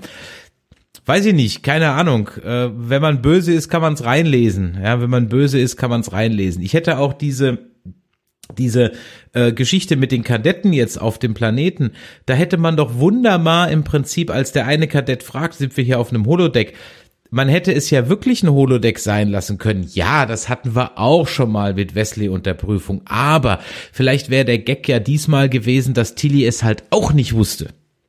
Ja? Das wäre ja vielleicht dann mal irgendwie so ein Gag gewesen. Und ähm, dann hätte Cronenberg wieder was zu tun gehabt. Und dann hätte Cronenberg wieder was zu tun gehabt. Und der Abgang zur Akademie hätte auch Sinn gemacht, weil er dann sagt, hey, du hast dich richtig gut geschlagen, hast du nicht Bock an der Akademie zu lernen, ja? Und äh, Tilly dann sagt dann eben so, ja, verdammt, ich habe mir voll in die Hosen gemacht, als ich dieses Monster gesehen habe in Live, brauche ich das nicht nochmal, ich komme mit irgendwie sowas. Alles hätte mehr Sinn gemacht, als sie, ja, als statt diese Nummer, diese Nummer mit der Mutter reinzubringen. Ich bin ja nur bei der Sternflotte, weil ich meiner Mutter eins auswischen wollte. Ich habe gar keinen Bock drauf. Ach, ich werde Lehrer an der Akademie. Okay. Äh, ähm, und äh, wir hatten auch vorhin diese, diese, das hätte eine, oder das war natürlich eine klassische Track-Episode und ich habe mich ich habe ein bisschen die Augen verdreht, als ich dachte, boah, schon wieder Shuttle auf dem, auf dem Planeten. Aber okay, so be it. Ja, immer wenn ein Shuttle kaputt geht, ist halt auch ein Planet in der Nähe, auf dem man abstürzen kann. Es ist halt einfach so. Und ich musste halt sofort an die, eine, eine meiner Lieblingsepisoden denken. Ähm, ich weiß gerade nicht, wie sie heißt, aber der Chat wird mir sicherlich aushelfen in Deep Space Nine, als Odo und Quark auf diesem Planeten abstürzen. Ja, und dann Odo sich das Bein bricht, glaube ich. Äh, nee, Quark sich das Bein bricht und Odo ihn dann schleppt. Nee, Quark muss ihn tragen. Genau, Odo ist ja ein Mensch zu dem Zeitpunkt schon, genau. Und Odo bricht sich das Bein und Quark muss ihn dann, muss ihn dann diesen riesigen, also riesigen Berg mehrere Tage hochschleppen. Und hier reden wir von einem Hügel. Ja. und dann frage ich mich, wenn sie ins nächste Sonnensystem funken müssen, was soll jetzt das bringen, wenn ich auf den Hügel steige, die paar hundert Meter, ja? Hm. Und wenn die Tech sowieso, die, also die Tech zieht die Monster an, okay, aber jeder hat doch einen Personal Transporter, dann transportiere dich doch einfach eben schnell auf den Buckel rauf. Äh, dann sagt Adira, ähm, ja komm, ich mach das eben alleine. Und dann sagen sie, nee, wir gehen jetzt alle gemeinsam raus in die Kälte und es, es macht halt alles irgendwie und mitten in der Flucht, wo sie von Monstern angegriffen und in der Kälte stehen, fangen sie dann an zu diskutieren, ähm, dass Orioner ja böse Sklavenhändler sind und waren. Ja, verstehst du, das sind solche Dinge, da frage ich mich wirklich ernsthaft.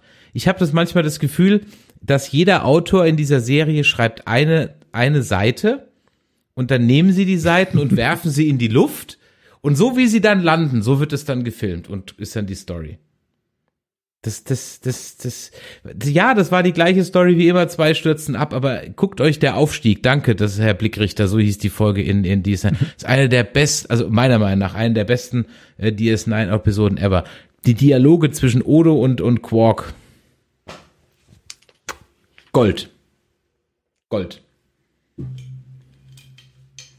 Jetzt seid er platt. Ähm, Odo ist ein schönes Stichwort. Ähm, Odo war ja auch eine Anomalie. Lass uns da nochmal über die Anomalie sprechen. Ja, wieso? Die kommt doch gar nicht vor in den zwei Folgen, außer mal kurz im Nebensatz. Ja, ähm, eine Sache, die ich mich letztes Mal schon gefragt habe, die ich gar nicht mehr erwähnt habe. Ähm, diese Anomalie ist ja jetzt nun da und kann scheinbar überall mal eben auftauchen. Ähm, gibt es keine Entfernungen mehr hier in dem, äh, dem der, dem Quadranten, in dem die sind, kann die sich einfach mal rüberbeamen, so dass man keine Ahnung hat, dass sie in zwei Tagen da oder da sein wird.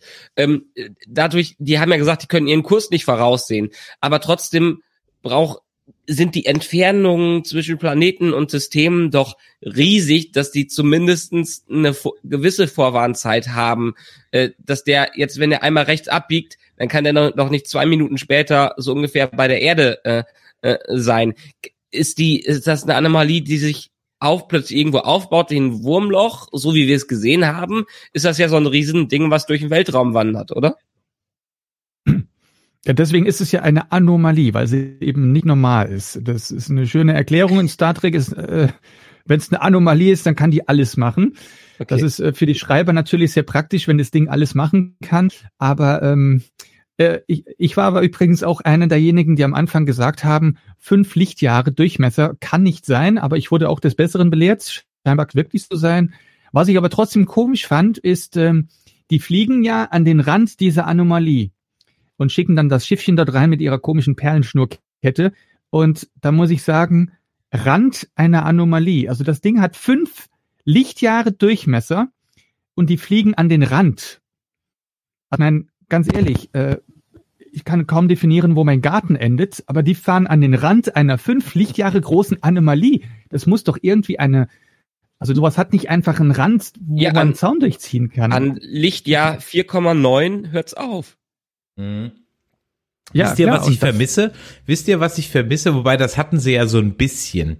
Ähm, aber was ich, das Schöne an solchen klassischen Star Trek Episoden, ja, und das ist wieder diese, äh, früher war alles besser, äh. nee, aber früher hatte es eine Struktur und so eine Struktur ist gar nicht so schlecht. Zum Beispiel ist der gute alte Ready Room, ja, ist eine verdammt gute Erfindung, weil da kann man nämlich dem Zuschauer und auch der Crew und damit dem Zuschauer mal erklären, wie das funktioniert. Und dann hat man da so ein Display, kein 3D-Holographie-Scheiß, sondern so ein Display. Und da ist dann irgendwas von Michael Okuda kreiertes drauf. Und das verstehen wir Zuschauer. Und dann zeigt man uns, so sieht die Anomalie aus und wir sind hier und das passiert und so weiter dann weiß ich, wo ich bin.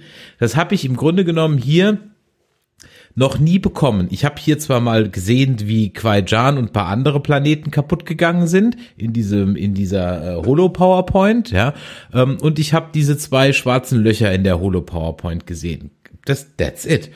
Das heißt, ich habe noch niemals irgendwie mal visualisiert gesehen, was heißt das denn, die macht einen Zickzackkurs? Zeig mir doch mal eine stellare Kartografie und mal mal so ein paar Striche auf, dass man sieht, ah ja, guck mal, die war letzte Woche hier und dann war die da und dann hat die hier Quaijan kaputt gemacht, düpp, düpp, düpp, düpp, düpp und jetzt wissen wir nicht weiter und die nächsten Systeme in der Nähe sind Vulkan, Erde, Romulus, äh, äh, Kronos.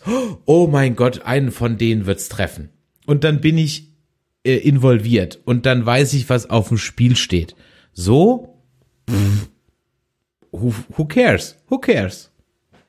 Ich weiß ja nicht, was ich denke auf dem Spiel dass viele steht. Zuschauer, viele Zuschauer wissen auch gar nicht, was fünf Lichtjahre sind. Und ich frage mich auch, ob die äh, Autoren überhaupt wissen, was fünf Lichtjahre sind, weil das klingt zwar viel und das ist bedrohlich, aber es hätte auch in einer kleineren Größe auch äh, bedrohlich sein können. Also wenn man das, wie du sagst, wenn man mal eine Sternenkarte gezeigt hätte, wo man sieht, wie weit verschiedene Sachen auseinander sind, dann kann man ja sehen, wie groß fünf Lichtjahre sind, weil ähm, ich meine, der nächste Stern von der Erde aus ist ja nur vier Lichtjahre entfernt, also ist schon diese Anomalie größer als das. Und da, da würde eine Sternekarte vielleicht auch zeigen, wie groß das wirklich ist, damit man sieht, wie, was das für eine Bedrohung ist, aber auch was, ja, was da machbar ist. Und- weil manche haben schon argumentiert, das war vielleicht, äh, weil das so ausgesehen hat wie bei Star Trek 1, dass das vielleicht Vija ist oder irgendwas davon. Aber egal, wie groß Vija geworden ist, äh, fünf Lichtjahre glaube ich jetzt wirklich nicht. Also wenn das jetzt Vija sein soll, glaube ich, das ist doch schon sehr weit hergeholt. Nee, und wir haben ja auch, wir haben ja einen Präzedenzfall bei Star Trek, was so eine Anomalie einnehmen kann. Äh, dritte Staffel Enterprise, äh, die, Expa äh, die Expanse, ich muss jetzt mal Expanse Ja. an Expanse denken. äh, da haben sie ja auch festlegen können, die ist so groß, wir brauchen einen Monat, zwei Monate dadurch äh, zu fliegen und damit haben sie das doch perfekt gesagt. Also, aber Chris, stimmt, das ist im Prinzip eigentlich der Punkt, den ich eben machen wollte, dass die mal hier und mal da sein kann. Wir haben gar kein Gefühl dafür in irgendeiner Art und Weise, was kann die, was macht die und wie ist die aufgebaut. Wir sehen immer nur, wie äh, Stamets sich damit beschäftigt, dass er fünf Kategorien hat, von der einer nicht, äh, eine nicht erfüllt ist. Ähm, ja, erklärt uns trotzdem noch nicht, äh, wie ein Schiff aussieht, wenn wir sagen, das ist die Farbe vom Schiff. Ähm, das Schiff verhält sich so und so, aber wie sieht denn das Schiff am Ende aus? Ja, genau so ist es. Dann sind sie auch in sich selbst ja auch inkonsequent. Ähm, wo man dann auch nicht weiß, ist das jetzt Absicht oder hat da wieder mal der Special Effects äh, Department nicht mit dem Writers Room gesprochen? Ähm, zum Beispiel, als man die, da wird ja dann dieser Mindmeld gemacht, ne? Ähm, also da macht dann die, die Vulkantante macht dann den Mindmeld mit Book. So. Und äh, vorher wird gesagt, er solle nach blauen Lichter gucken. So, wenn du dir äh, die äh, wenn du die, die Szene siehst, wie Qui-Jan kaputt geht, siehst du blaue Lichter. Das sind diese Lensflares, die sind da blau. Wenn du dir jetzt den Mindmeld anguckst, dann siehst du diese blauen Lensflares halt nicht mehr. So. Waren das jetzt also dann Lensflares? Warum mach sie halt rot, die scheiß Lensflares? Die kommen ja eh aus dem Rechner, aber mach sie nicht blau, wenn du zwei Folgen später von blauen Lichtern redest, die man sehen soll, die man aber nicht sieht im Mindmeld, aber in, Mm. ja, da reden einfach Leute nicht miteinander. abgelenkt. Er war von den Flammenwerfern abgelenkt. Ja, die, die, die Flammen, die Gott sei Dank jetzt zumindest mal nicht zum Einsatz kamen, ja. Ähm, Ja. äh, es ist halt einfach, ja, es wird halt, ja, wie gesagt, es wird halt teilweise grotesk. Äh, dann habe ich hier noch äh, stehen, wir hatten gerade eben so ein bisschen drüber gesprochen und dann biegen wir auch so langsam auf äh, seine Heiligkeit ein. Ähm, äh, dann habe ich hier jetzt im Grunde genommen, was hatte ich mir noch notiert? Ähm, ach so, ja, äh, Adira. Adira und Grey. Ähm, mein Highlight der dritten Staffel, die beiden, oder überhaupt Calber Stamets, Adira Grey, die vier. Die Dynamik mit den Vieren, mit den Dreien, weil Grey wird ja nicht, sieht, sehe die anderen ja nicht. War für mich das Highlight der dritten Staffel. Ähm, Lieben, wie siehst du diese Charakter? Waren die für dich in der dritten Staffel auch ein Highlight? Einfach mal was Menschliches, was Unaufgeregtes, was, ja, was Normales irgendwie? Also ich fand die, also mir, mir ist ja nichts Besonderes jetzt aufgefallen, dass da jetzt äh, anders waren. Ähm, ich fand, also ich fand eine schöne, oder generell fand ich, ist mit, mit Adira und Gray äh, sind stellenweise sehr emotionale Situationen aufgetaucht getaucht, sehr schön fand. Und ähm, es gab diese eine Szene, ich glaube, das war in der dritten Staffel, wo sie in irgendeiner Höhle waren und äh, Gray Forget wurde, Me Not, ja. Hieß die Folge. Forget, Forget Me, Me Not. not. Ja. Und ich glaube, ähm, ich erinnere mich nur sehr vage dran, aber als ich die gesehen habe, dachte ich, das war eine wirklich sehr schöne Folge, sehr emotional und ähm, eigentlich, das war so ein Moment, wo ich dachte so, wow, das ist typisch Star Trek. Also es kommen schon noch einige Momente durch, wo man merkt so, cool, die schaffen das. Ähm, ja, aber äh, so langsam, ich, ich weiß halt auch nicht, dieses Adira und Gray, finde ich, ist so ein bisschen. Ich, ich bin noch nicht sicher, wo deren Status eigentlich ist in, in der Gesamtzusammenstellung. Die tauchen manchmal auf, sind aber nicht die wichtigsten Charaktere, aber sie sind auch nicht so unwichtig. Und äh, zum Beispiel bei Star Trek war ja zum Beispiel der Doktor immer wichtig ich sag, sag mal, äh, die alte Serie, Kirk, Spock und der Doktor. Dann bei TNG, Dr. Crusher war immer, in fast jeder Folge war Dr. Crusher irgendwie involviert. Und dann bei Discovery, ja, Dr. Kalber war ja in der ersten Staffel nicht mal der Hauptarzt, sondern er war ja nur irgendein Arzt, der zufällig dort gearbeitet hat. Kalber war dann eh verschwunden im Myzel-Netzwerk und war nur so eine Nebenrolle. Und auch jetzt taucht er eigentlich auch immer nur so mal auf. Und das finde ich eigentlich schade, weil ich finde so, ein bisschen eine Grundstruktur sollte Star Trek ja eigentlich schon haben. Und äh, Deep Space Nine habe ich vergessen. Dr. Begier ist doch die Figur überhaupt bei, bei Deep Space Nine. Und, Und der äh, bei Doktor bei Voyager, Voyager, also ja, also ja. Und der Doktor bei Voyager, ja, dann haben wir es vollständig. Ja. Und auch bei Enterprise Dr. Flox, jetzt haben wir ja. sie alle. Und, und, und, und sogar bei Dex, die Doktor, der aussieht wie eine Katze, ähm, äh, sogar der ist irgendwie was Besonderes. Und Dr. Kalber ist so ein bisschen, zu sehr Nebenrolle, finde ich. Das ist eigentlich schade, weil Kalbs finde ich eine sehr interessante Figur. Ich finde auch äh, seine, seine Art und alles finde ich sehr, sehr angenehm und, und ähm, ja, das, ich finde die, ja. die, die kommen eigentlich zu kurz und die dafür kommen, kommen aber Adira und Ray wieder ein bisschen zu viel hoch und da weiß ich nicht, ist das jetzt eine Konkurrenz oder die, die, die fühlen sich so ein bisschen wie so eine Familie, aber trotzdem ist es alles nur so ein bisschen nebensächlich. Da, da, da fehlt mir ein bisschen die Struktur drin. Mhm. Ja, es ist halt, ich hatte es in der letzten Folge gesagt, ich mag oder mochte in der dritten Staffel diese Dynamik zwischen Stamets und Dr. Kalber, also als Paar, fand ich sehr angenehm, auch dass man die dann mal so abends, wie sie ins Bett gehen sieht, das fand ich so schön, das war mal so eine, so Normalität, ja, das fand ich wirklich schön. Und dann, dass sie sich praktisch auch so ein bisschen Adira annehmen und die so ein bisschen als Kind adoptieren und so weiter. Das fand ich auch eine schöne Sache. Und ich fand auch diesen Grey-Charakter halt interessant durch die Tatsache, dass er halt eben nicht zu sehen war. Das hat ja diesen Charakter ausgemacht. So. Und jetzt hat man in der letzten, vorletzten, äh, in der, in der zweiten Folge haben sie ihm also gesagt, hier gibt's diese Technik da mit, mit äh, dem Body von, von äh, Picard, den kannst du haben. Und dann machen sie das jetzt in der, in der dritten Folge. Ja, aber wir sehen es halt mal wieder nicht. Das, hm. Ja, wir sehen es mal wieder nicht. Und ganz ehrlich, das ist doch keine Budgetfrage. Das kann, das kostet nichts. Da liegen zwei Leute.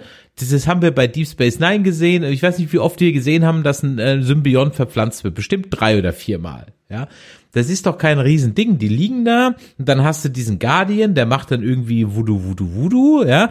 Wobei man sich halt auch fragt, ja, Moment mal, letzte Woche waren die Hologramme noch zum Anfassen gewesen, diese Woche sind sie nicht mehr zum Anfassen. Ja, warte nun? Können wir uns mal entscheiden.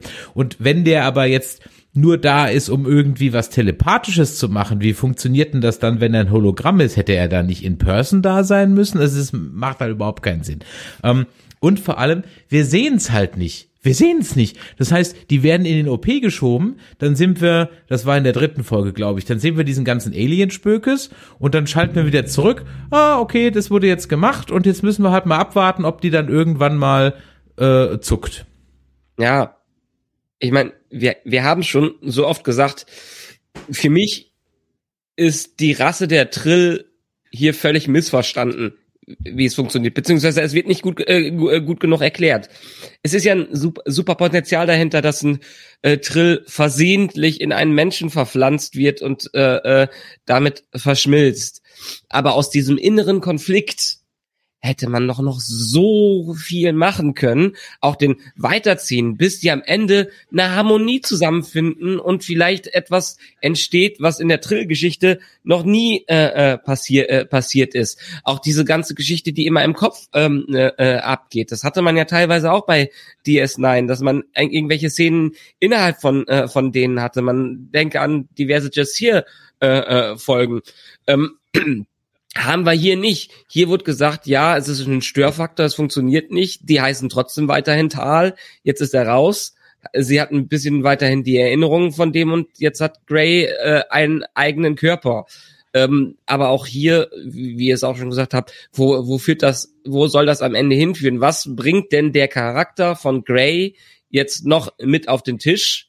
Und wieso hätte man nicht einen Trill jetzt noch wieder nach dem Prinzip der Trill wieder einen neuen Wirt finden äh, äh, können, weil hat Gray so ein starkes Bedürfnis nach einem Ich und wieder da zu sein, dass die ganze Kultur der Trill, die ja darum geht, sich zu verschmelzen und neue Identitäten zu schaffen und auch mal Altes aufzugeben, ähm, wird hier völlig zu Nebensache oder noch nicht mal ansatzweise äh, erwähnt, was ich total schade finde, weil die Trill waren immer eine der interessantesten Spezies, die wir hier hatten. Hm. Ja. Adira entwickelt sich auch so unglaublich zurück. Also, du musst dir mal vorstellen, Adira wird uns vorgestellt, weil sie der MacGuffin eines Teils der Staffel ist, weil der Wirt, der in ihr ist, äh, äh einer der ehemaligen Wirte, der in ihr ist, Admiral der Sternenflotte war ein fucking Admiral. Und zu diesem ehemaligen Admiral sagt Tilly wortwörtlich, you still have much to learn. Und Adira benimmt sich wie, keine Ahnung was, wie, wie der gröbste Anfänger. Ist mir aber eingeführt worden in der dritten Staffel als, ey, ich komme hier hin und ich bin hier der Chef. Ja. Und die entwickelt sich voll zurück und diese alten Charakter, diese alten äh, Hosts in ihr drin, die spielen überhaupt keine Rolle mehr. Die müsste eigentlich eher ein Problem damit haben, so hätte ich sie geschrieben, neben ihrer sexuellen Orientierung oder ihrer geschlechtlichen Orientierung ist ja keine, nicht unbedingt eine sexuelle Orientierung, ähm, hätte ich sie so geschrieben, dass ich, dass der Admiral in ihr ein Problem damit hat, jetzt nur Fähnrich zu sein. So hätte ich sie geschrieben. Ja, der Admiral in ihr begehrt auf gegen das Fähnrichsein, scheißt dauernd auf der Brücke klug, gibt Befehle an Stellen, wo er nicht kann und so weiter und so weiter. So hätte ich die geschrieben. Gut, was weiß ich schon. Und ich find's halt schade, weil es waren einfach mit meine Lieblingscharakter und jetzt läuft dann der Grader im Fukuhila Gothic Look rum. Meine Fresse. Ey boah, der kriegt da einen neuen Körper, kann alles mitmachen und das ist die Frisur, für die er sich entscheidet, really. Ähm, ich meine, es lohnt sich, es lohnt sich wirklich dem dem Schauspieler auf Twitch zu folgen. Der macht extrem lustige Queer Livestreams zusammen mit der mit mit der ähm, der Schauspielerin von Adira. Ähm, das ist wirklich sehr lustig. Äh, kann man absolut nur, nur, nur mal reinschauen. Also wie die da äh, ähm, äh, auch den, den, den homophoben Kommentaren eins in die Fresse hauen, ist wirklich ein Knaller. Von daher mag ich die zwei ja und ich hätte wirklich gern diese Adira-Schauspielerin jetzt auf der FedCon gesehen, aber sie war ja leider nicht da. Ähm, aber was man, man tut diesen zwei Charaktern und der Message, die sie äh, ausdrücken sollen, keinen Gefallen, wenn du sie so schreibst. Und das tut mir einfach leid für die. Und dann hätte man sie lieber in Forget Me Not wieder entlassen können. Dann hätten wir ja. eine schöne Trillfolge gehabt. Und, äh, und vor allen Dingen, sie werden auseinandergezogen.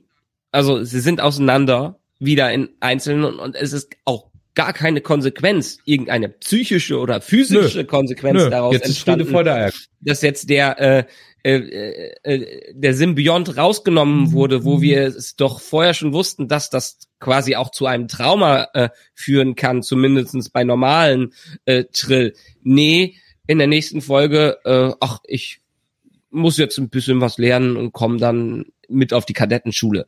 Äh, aber irgendwie eine innere Zerrissenheit oder irgendwas anderes in dem Maße wie eine Endschmelzung eigentlich, äh, wo die hinführen sollte, bekommen wir nicht mal ansatzweise äh, zu spüren.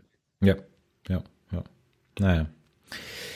Äh, liebe Freunde, liebe Gemeinde, ich habe es auf ähm, Twitter angekündigt, dass wir heute einen gemeinsamen Bibelkreis machen, in dem wir aus dem Evangelium seiner Heiligkeit Michaela der Ersten lesen werden. Kommen wir also äh, zu den Geschichten des Apostels Michaela.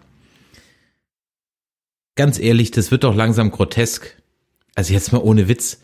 Äh, diese, dieser Charakter der Michael Burnham ist doch inzwischen einfach nur noch eine Parodie. Das können die doch nicht mehr ernst meinen. Das können die doch nicht mehr ernst meinen, wie dieser Charakter geschrieben ist. Das, das ist doch absurd. Also wer, jetzt mal ohne Witz, wer, wer mag diese Frau noch? Wer guckt das und sagt, oh, also so wie Michael würde ich gerne werden. Das, das ist doch grotesk. Oder? Michael Burnham war ja ursprünglich so geschrieben, oder Discovery sollte ja eine Serie sein, die nicht aus der Perspektive des Captains als Hauptfigur spielt, sondern Michael Burnham ist eben eine Figur, die etwas tiefer steht, beziehungsweise in der ersten Folge eigentlich ganz unten stand. Ähm, äh, ebenso mal aus Sicht von vom Personal gezeigt. Das war so ein bisschen die Absicht. Ne? Dann sieht man ja auch die Tilly und Dr. Kalber, der nicht der Chefarzt war. Also wir haben eigentlich die ganze Serie aus Sicht der nicht obersten ähm, Kommandostufe, sondern das tiefer. Das Grundkonzept war ja eigentlich okay. Aber inzwischen ist ja Michael Burnham zum Captain geworden. Also eigentlich hat sich die Serie dann schon selbst betrogen. Und ähm, der andere Punkt ist natürlich, ich sag's mal ganz ohne Wertung, aber äh, bisher war ja der, der, der Captain der Serie der Weltretter. Und die Aufgabe hat jetzt Michael Burnham. Und ähm, das ist jetzt natürlich die Diskussionsgrundlage, ob jetzt Michael Burnham wirklich immer die retten kann oder ob sie das schlecht geschrieben haben. Ich weiß es nicht. Ein Punkt ist natürlich, dass sie sehr häufig am Heulen ist. Das wurde irgendwann sogar zum Running Gag. Da habe ich jetzt gefragt, ähm, ob die, die Schreiber das gemerkt haben, weil in dieser Staffel wurde nicht viel geweint. Und ich glaube, sogar Michael Burnham hat selbst mal irgendwo gesagt, äh, ich möchte jetzt nicht weinen oder so. Irgendwo nee, sie hat, sie, hat, sie, hat, sie hat gesagt, dass Buck mal weinen müsste, dann wird es ihm besser gehen. Ja, und genau, prompt hat er dann ja. geweint in der Folge. Und sie hat ja dann auch jetzt in ihr Drehbuch, in ihr Drehbuch sage ich schon, in ihr Logbuch übrigens, warum flüstert sie eigentlich immer so, wenn sie ihr Logbuch spricht? Das ist auch sowas, ne? Aber okay. Ähm, hat sie dann in ihr Logbuch ja dann auch äh, reingesprochen, ähm, dass der Book, der kann sich ja nicht selber helfen und sie, sie müsse das jetzt machen, ja. Also auch das, das, das ist ja, ja, und dann wird sie also, dann faked der Admiral eine Krankheit, damit Michael Burnham zu den Verhandlungen über den Eintritt von Nivar in die Föderation fliegt. Why? Okay. Und, ähm, und dann verfährt sie also nach dem Motto, da würde ich ihr noch gar nicht mal ankreiden, ankreiden, das ist gute alte Bundestagstradition, wenn du nicht mehr weiter weißt, gründe einen Arbeitskreis, ja, das ist also immer in Ordnung, das kann man immer machen. Ähm, und dann sucht sie einen Mediator äh, für den Fall, dass Niva also raus will und wen schlägt sie in ihrer selbstlosen Art vor? Sich selbst. Ja. Dass jemand, wenn das wenigstens jemand anderes gemacht hätte, ja Mhm. Aber sich selbst, sich selbst vorzuschlagen als neutrale Person ist ja, äh, außerdem, sie ist ja selbst bei der Föderation, also so neutral ist sie ja gar nicht. Wenn sie jetzt ja. irgendein, wenn sie jetzt Morn von, von Deep Space Nine vorgeschlagen hätte, okay, der hat damit nichts zu tun. Oder aber hier hätte man sagen können, wir schlagen die Klingonen vor. Irgendjemand, der überhaupt nichts damit zu tun hat. Ja. Aber äh, hinzugehen und sagen, ja, wir brauchen eine neutrale Person, die zwischen der Föderation und den Vulkanien vermittelt und deswegen schlag mich vor, weil ich bin ja bei der Föderation äh, und habe mich äh, auch selber darüber beschwert, dass äh, Nivar sich nicht an Gesetze hält und äh, jetzt einfach die Verurteilung von der äh, Kovat Milat Frau selbst übernimmt. Aber sie ist ja neutral. Ja. Es ist, es ist wirklich grotesk. Hm. Es ist wirklich, also äh, ganz ehrlich, da, da kann doch niemand mehr ernsthaft sagen, dass das, unabhängig ob das jetzt Star Trek ist oder nicht, ob das Track ist oder nicht, da kann doch wirklich niemand mehr ernsthaft behaupten, dass das, das, das, auch nur ansatzweise gut ist. Und das Schlimme ist, wir hatten es in der letzten Folge, Michael und ich, thematisiert, das Drehbuch weiß es. Das Drehbuch ist sich dessen vollkommen bewusst, weil ja andere Charakter, Saru, die vulkanische Präsidentin, äh, Emperor Giorgio, ja, das ja permanent Michael ins Gesicht sagen. Sie sagen es, sie adressieren ja permanent, äh, äh, äh, sagen, du bist, machst das und das und das und das und das. Und das. Trotzdem wird es, diese Frau empfängt keine Läuterung und, und, und, und alle alle rennen ihr hinterher und sagen, liebe heilige Michaela, erleuchte uns mit deiner Weisheit. Niemand zieht mal Konsequenzen. Die, die Präsidentin sagt zwar, eigentlich sollten sie überhaupt kein Schiff kriegen und dann sagt halt die Michaela, will ich auch gar nicht, ich will ja mein Altes behalten. Aber dass die Konsequenz ist, ja, du kriegst überhaupt kein Kommando mehr.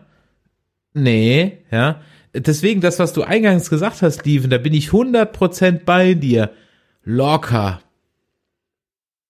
das wäre mal ein Captain gewesen, der anders gewesen wäre und vielleicht wäre in der letzten Staffel, also irgendwann, was auch immer die letzte Staffel gewesen wäre, 5, 6, 7, der Twist gewesen, dass er aus dem Mirror Universe kommt, whatever.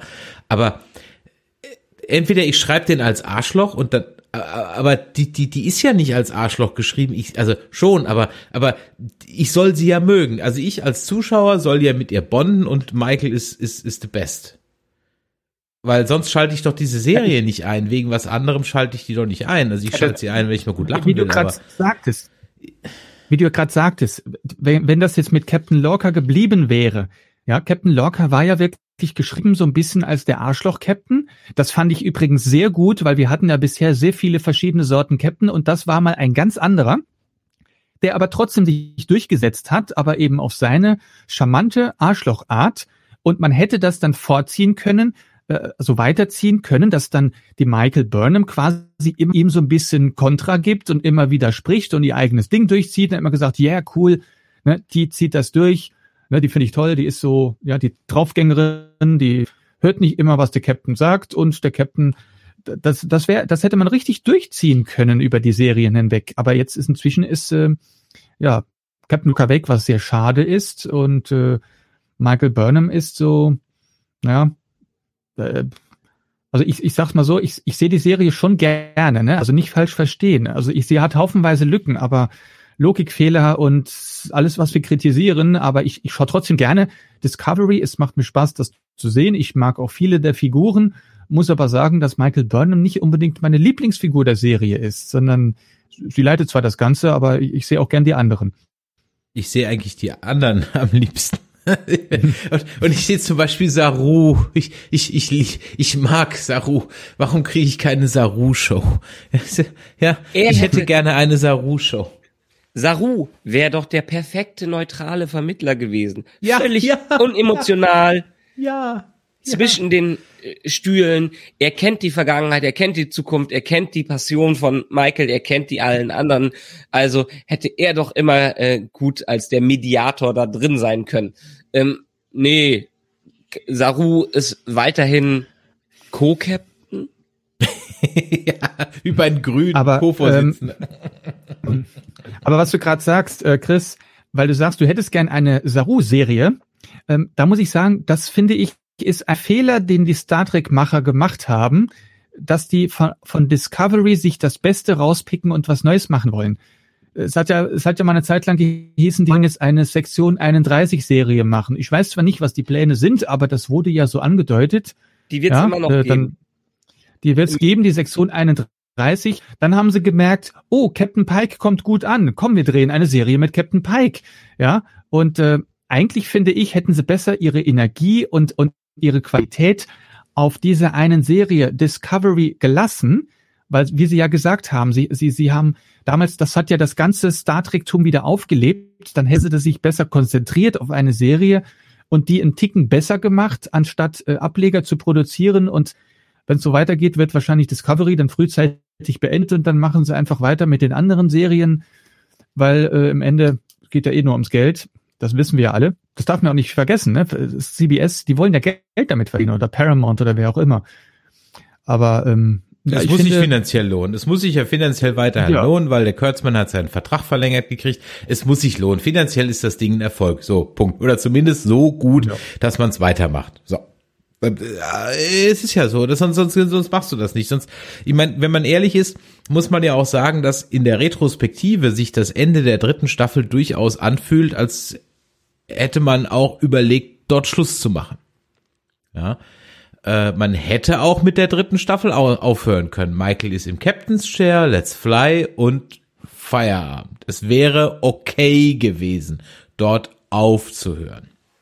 Ähm, vielleicht ist im Hintergrund auch irgendwas gelaufen, dass man, weil, weil Netflix ja die Kohle rausgezogen hat, dass man halt gesagt hat, na gut, lass uns das mal so spielen, dass wir im Zweifel auch einen guten Abschluss haben und das Ding nicht fertig machen müssen. Netflix hat Keine ja nicht Ahnung. die Kohle raus, also Netflix hat ja nicht die Kohle rausgezogen. Paramount hat sich ja rausgekauft, so wie wir es äh, äh, bisher wissen. Paramount hat ja bewusst den Vertrag mit Netflix früher gekündigt und wahrscheinlich jede Menge Kohle dafür äh, ähm, auf den Tisch gelegt. Und Netflix war so, ist sowieso auf dem ähm, äh, auf dem Weg, nur noch Eigenproduktionen zu machen, weil sie ja die ganzen Lizenzsachen nicht mehr bekommen, weil es ja tausend Streaming-Dienste gibt. Ähm, ich finde, dass Michael jetzt Captain ist, ist so ein bisschen natürlich die logische Konsequenz da, äh, daraus, weil sie sich Staffel für Staffel immer weiter hochgearbeitet hat. Und jetzt sollten wir eigentlich ihre Probleme als Captain mitbekommen, was auch in den ersten Episoden angedeutet wurde, dass sie noch viel zu lernen hat als Captain. Aber dann wurde ihr diese Ehre des äh, Heilsbringers wieder äh, Teil und dieser äh, Storystrang Strang ist komplett vergessen in der Richtung. Ähm, also hier ist es eher so, wir haben scheinbar mal wieder keinen Masterplan, außer dass äh, Michael muss sich von unten nach oben hocharbeiten und wir justieren die Reste der Serie immer so, wie es in der äh, äh, wie wie es in der Reaktion beim Zuschauer ankommt. Ähm, aber dieses Gesamtkonzept, das fehlt einfach. Das, ich meine, man hatte TNG war ja, wir erkunden. Ähm, DS9 war, wir gehen potenziell auf äh, den Konflikt mit dem Dominion ein ab der vierten Staffel und das wird irgendwann zum großen Clash führen. Voyager, Voyager hatte man das klare Ziel, zurück in den Alpha-Quadranten zu kommen. Ähm, Enterprise hatte man das klare Ziel, eine Föderation am Ende, äh, am Ende zu gründen.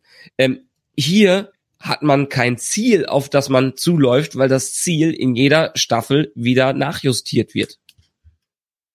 Mhm.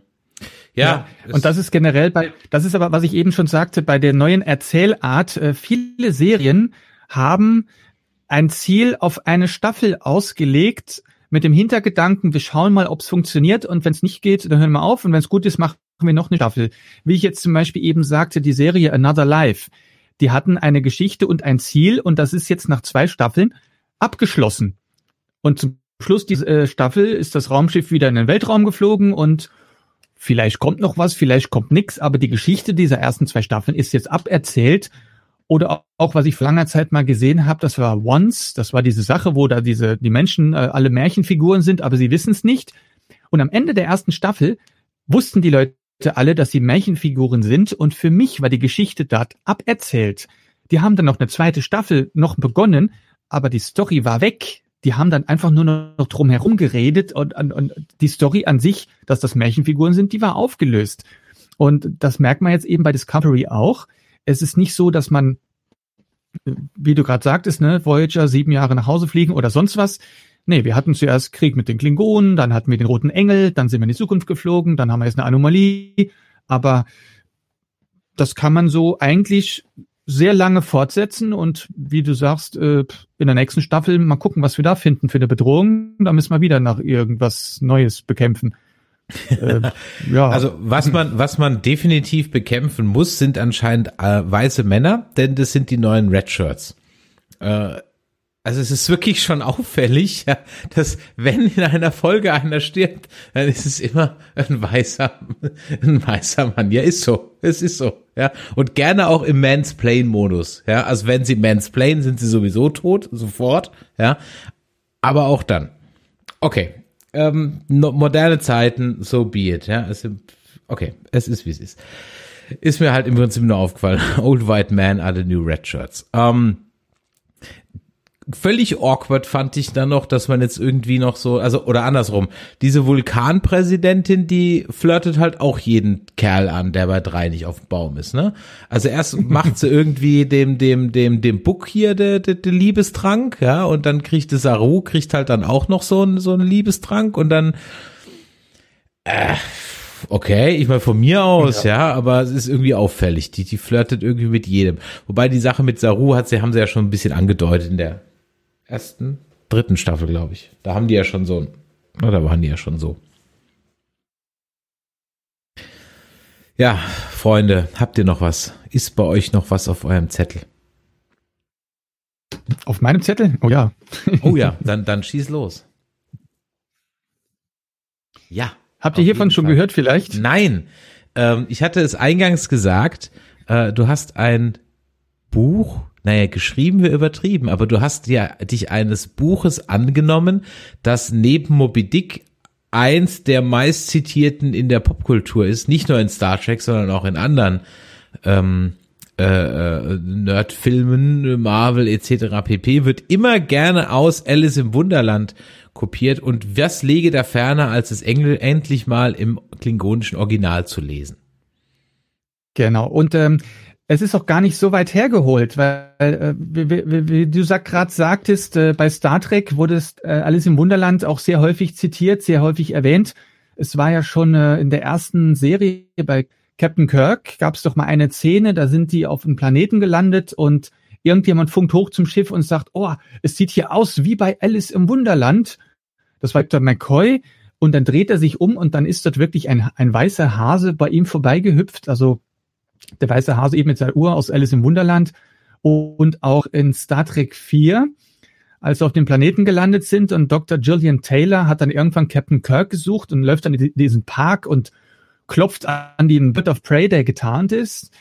Und äh, er, Captain Kirk beamt sie dann an Bord und sagt, Hallo Alice, willkommen im Wunderland. Und sogar bei Star Trek Discovery. Ihr habt es ja gesehen, in der ersten Staffel schon in der dritten Folge, als äh, Michael Burnham durch diesen Gang gekrochen ist, äh, vor dem Tardigraden geflüchtet ist, hat sie irgendwann aus Alice im Wunderland zitiert, weil ähm, es war ja so, dass ihre Mutter hat ihr auch dieses Buch äh, geschenkt. Das war in der sechsten Folge, hat ihre Mutter ihr zu, zum Abschluss an ihrer der vulkanischen Akademie ihr Alice im Wunderland geschenkt, die englische Ausgabe. Und ähm, als Michael Burnham diese Sätze zitiert hat, die erste Staffel von äh, Discovery hatte ja klingonische Untertitel. Das muss ich sagen, hatte, denn sie sind nur bei Netflix zu sehen und Netflix hat es ja nicht. Ja? Und äh, ich habe diese Untertitel übersetzt ins Klingonische. Für die komplette erste Staffel gab es eben klingonische Untertitel und damals ist so die Idee entstanden, dass ich mir gesagt habe, guck mal da, eigentlich wäre es doch interessant, auch den Rest des Buches ins Klingonische zu übersetzen. Und dann habe ich damit begonnen und ähm, bin jetzt stolz sagen zu können, dass das Buch fertig ist. Also ich habe wirklich Alice im Wunderland ins Klingonische übersetzt. Und was mich dabei auch gereizt hatte, war, dass äh, es, es gab mal bei Wikipedia einen Eintrag über die klingonische Sprache, wo irgendein Linguist behauptet hat, man könne Alice im Wunderland nicht ins Klingonische übersetzen, weil es ja noch so viele Wörter nicht gibt. Und du so, hold my beer, ja? genau so ist es. Ich dachte mir so, das kann ich ja nicht sitzen lassen. Ähm, ich habe ja vor ein paar Jahren schon den kleinen Prinzen ins ähm, Klingonische übersetzt. Buch, sorry, gibt's ja auch. Der kleine Prinz auf Klingonisch. Tapuk Matsch. Mach Tapuk Matsch, okay. Tapuk Matsch der kleine Prinz und ähm, damals wollte ich eigentlich auch zeigen, dass man ähm, ja, im Grunde alles auf Klingonisch ausdrücken muss. Man, man muss ja nur bestimmte äh, bestimmte äh, Wörter austauschen manchmal. Ne? Klingonisch ist sehr komprimiert. Es ist äh, viele Sachen, die man im Deutschen zum Beispiel mit vielen Wörtern ausdrücken würde, wie zum Beispiel ähm, eine Person ist hübsch oder ansehlich oder schön oder attraktiv. Das sind alles verschiedene Wörter, aber im Klingonischen ist es einfach nur ein einziges Wort. Das heißt, es ist sehr, sehr knapp ausgedrückt. So, jetzt wird bestimmt irgendjemand sagen, äh, ja, ein Buch auf Klingonisch kann ich nicht lesen, was soll ich damit? Aber das Buch ist auch zweisprachig gehalten. Ich halte es mal kurz in die Kamera. Man sieht halt, auf der einen Seite ist es auf Klingonisch und auf der anderen Seite ist es auf Deutsch. Und diese deutsche Übersetzung ist ähm, keine Originalübersetzung, die man kennt, sondern es ist eine Rückübersetzung aus dem Klingonischen zurück ins Deutsche. Also ich habe das Buch. das ist großartig. Ich habe das Buch zweimal übersetzt, um es genau zu sagen. Und ähm, es ist auch keine klingonische Geschichte geworden. Also ich habe den Inhalt nicht verändert. Ich habe aber verschiedene Wortspiele ins Klingonische umgewandelt, so dass es klingonische Wortspiele sind. Und das ist natürlich ganz spannend, vor allem für Leute, die Klingonisch auch lernen oder lesen wollen. Ähm, viele der Wortspiele basieren ja auf Wörtern und die sind ja im Klingonischen andere Wörter. Also kann man sie nicht direkt übersetzen, sondern ich habe neue Wortspiele erschaffen, die man dann auf der deutschen Seite dann auch lesen kann, dass man sieht, was hatten der jetzt auf Klingonisch gesagt, was bedeutet das? Stellenweise macht die deutsche Übersetzung dann überhaupt keinen Sinn mehr, aber die klingonische ist dann irgendwie witzig. Also man muss den Witz dann eben auf Klingonisch lesen und verstehen. Ähm, und äh, ja. Kannst du, träumst du auf Klingonisch manchmal? Ja, das kann schon vorkommen, ja. Also Okay. ich träume Das meistens in der Sprache, die ich gesagt, am meisten benutze. Weil wenn man so eine Sprache äh, verinnerlicht hat, ist es ja durchaus so, ich kann mich an meine erste Zeit äh, erinnern, wo ich Englisch so richtig viel eingesetzt habe. Das war 2009 in äh, Finnland, wo ich fast nur Englisch geredet habe. Und ab diesem Zeitpunkt habe ich auch viele Träume damals auf Englisch gehabt. Äh, wenn du vor allen Dingen dich in so eine Übersetzung und dann Rückübersetzungen äh, reinarbeitest, äh, kommen dann auch wirklich deine Träume oder alles, was darauf basiert, machst du auf, denkst du und träumst du auf Klingonisch. Also ich hatte einmal wirklich einen, einen sehr seltsamen Traum. Ich habe irgendwas geträumt auf Klingonisch und habe mich dann auf Klingonisch mit jemandem über etwas unterhalten. Und als ich dann morgens wach wurde, dann dachte ich so, cool, ich habe auf Klingonisch geträumt, aber vor allem ich habe Wörter verwendet, die es eigentlich noch nicht gibt. Und das fand ich dann komisch. Sehr cool. Und an der Kasse im Supermarkt auch schon mal auf Klingonisch Danke gesagt, ja. Und der, der Kassiererin einen schönen Kapla gewünscht, ja. Das nicht. Aber wenn ich irgendwelche Spam-Anrufer krieg, dann melde ich mich auf Klingonisch und dann legen die ganz schnell wieder auf, weil sie merken, da bringt's nichts mehr. Und wie viel, wie viel Arbeit fließt da rein? Ich meine, das, das machst du ja nebenher. Ich denke mal, das wird ja nicht dein Hauptberuf sein, klingonische Bücher zu schreiben, sondern das wirst du nebenher machen. Davon gehe ich zumindest mal aus. Ähm, wie, wie lange braucht man dann dafür? Und äh, äh, von der Idee, bis es dann wirklich auch der Verlag dann macht und ein Cover. Und vor allem hast du hier beim Verlag sagen müssen, das mache ich jetzt, dann sagen die Juche oder sagen sie, boah, der Litar schon wieder, das hat er schon wieder so eine späterte Idee. Na, also ich habe das äh, gemacht beim Verlag in Farbe und Bunt und dieser Verlag hat mir ja auch vor drei Jahren äh, den kleinen Prinzen verlegt und äh, die waren damals schon etwas skeptisch beim kleinen Prinz, weil sie dachten so, okay, klingonisches Buch, wer will das schon? Und der kleine Prinz äh, war damals aber sehr erfolgreich und ähm, dann haben sie gemerkt, okay, da gibt es dann doch noch irgendwie Nachfrage. Deswegen war das jetzt mit dem zweiten Buch, sage ich mal vorsichtig, etwas einfacher, weil sie wussten wenigstens, worum es geht. Sie wussten, ich kann Klingonisch und sie wussten auch, dass ich dann äh, gut auch Werbung mache für das Buch und dass da Leute gibt, die das auch kaufen werden. Und äh, ja, das, was die Zeit betrifft, ähm, es ist schwer zu sagen. Ich mache das, wie du ja sagst, nicht hauptberuflich und auch bei Alice im Wunderland habe ich manchmal dann dran gearbeitet, mal zwei Stunden und dann lasse ich es mal fünf Tage liegen. Also es ist also nicht, dass ich da mich morgens hinsetze und dann acht Stunden am Stück daran arbeite, sondern das ist eher sporadisch. Ich habe dann auch keinen Terminplan, dass ich dann sage, oh, ich muss das Buch in den Februar jetzt fertig haben, sondern ich schaue einfach mal, wie lange es dauert. Beim kleinen Prinzen habe ich fast 14 Jahre dran gearbeitet. Ja, nicht gearbeitet, sondern ich habe einfach äh, weitergemacht und ähm, irgendwann war es dann fertig. Bei Alice im Wunderland, äh, die erste Staffel lief ja 2017 und da kam die Idee, das heißt, ich habe 2018 damit angefangen und habe dann so über zwei, drei Jahre hinweg eben sporadisch dran gearbeitet, bis es dann irgendwann äh, fertig war. Ähm, ich sehe gerade im Chat, da fragt jemand nach ein paar Basics für Klingonisch. Ja. Ich könnte aber auch mein Stück aus Alice im Wunderland vorlesen, damit man hört, wie sich das anhört. Aber bitte doch, aber bitte doch. Vielleicht die Wenn Szene mit dem verrückten Hutmacher, wir haben doch keine Zeit. Keine Zeit, keine Zeit. Ja, Moment, also Kapitel 7 ist das, verrückte Teeparty. Dann schauen wir gleich mal. Ist ja alles geordnet hier. So, die verrückte Teeparty. Wobei keine Zeit.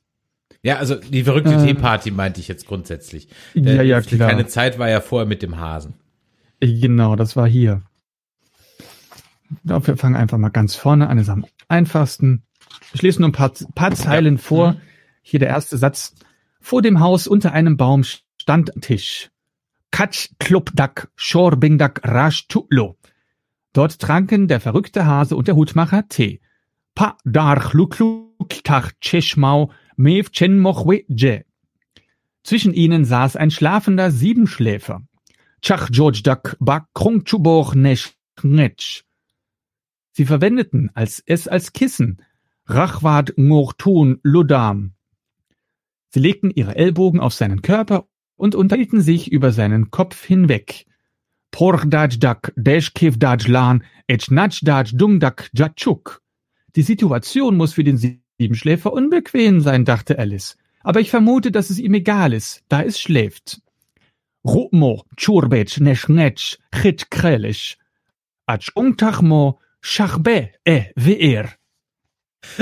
Das war mal so der erste Satz. Großartig, großartig, großartig. Ja. Vielen lieben Dank. Im, äh, Im Chat wird geschrieben, klingonisch ist das wirklich russisch einfach nur rückwärts. es ist ja. so ähnlich, wobei ich habe auch mal angefangen, russisch zu lernen. Es ist auch sehr interessant. Und ich muss sagen, es klingt doch alles etwas anders. Also früher habe ich gesagt, Klingonisch hört sich an wie Arabisch und Russisch, aber jetzt, wo ich beide anderen Sprachen auch beherrsche, merke ich, dass es doch nicht so ganz gleich ist. Es ist doch ein bisschen anders. Aber dann, dann, ja, wie viele Sprachen kannst du? Ähm, ich spreche ungefähr neun Sprachen oder zehn, wenn ich jetzt Russisch noch mitrechne. Ähm, von denen ich aber nicht alle fließend spreche, sondern äh, die Hälfte etwa ansatzweise.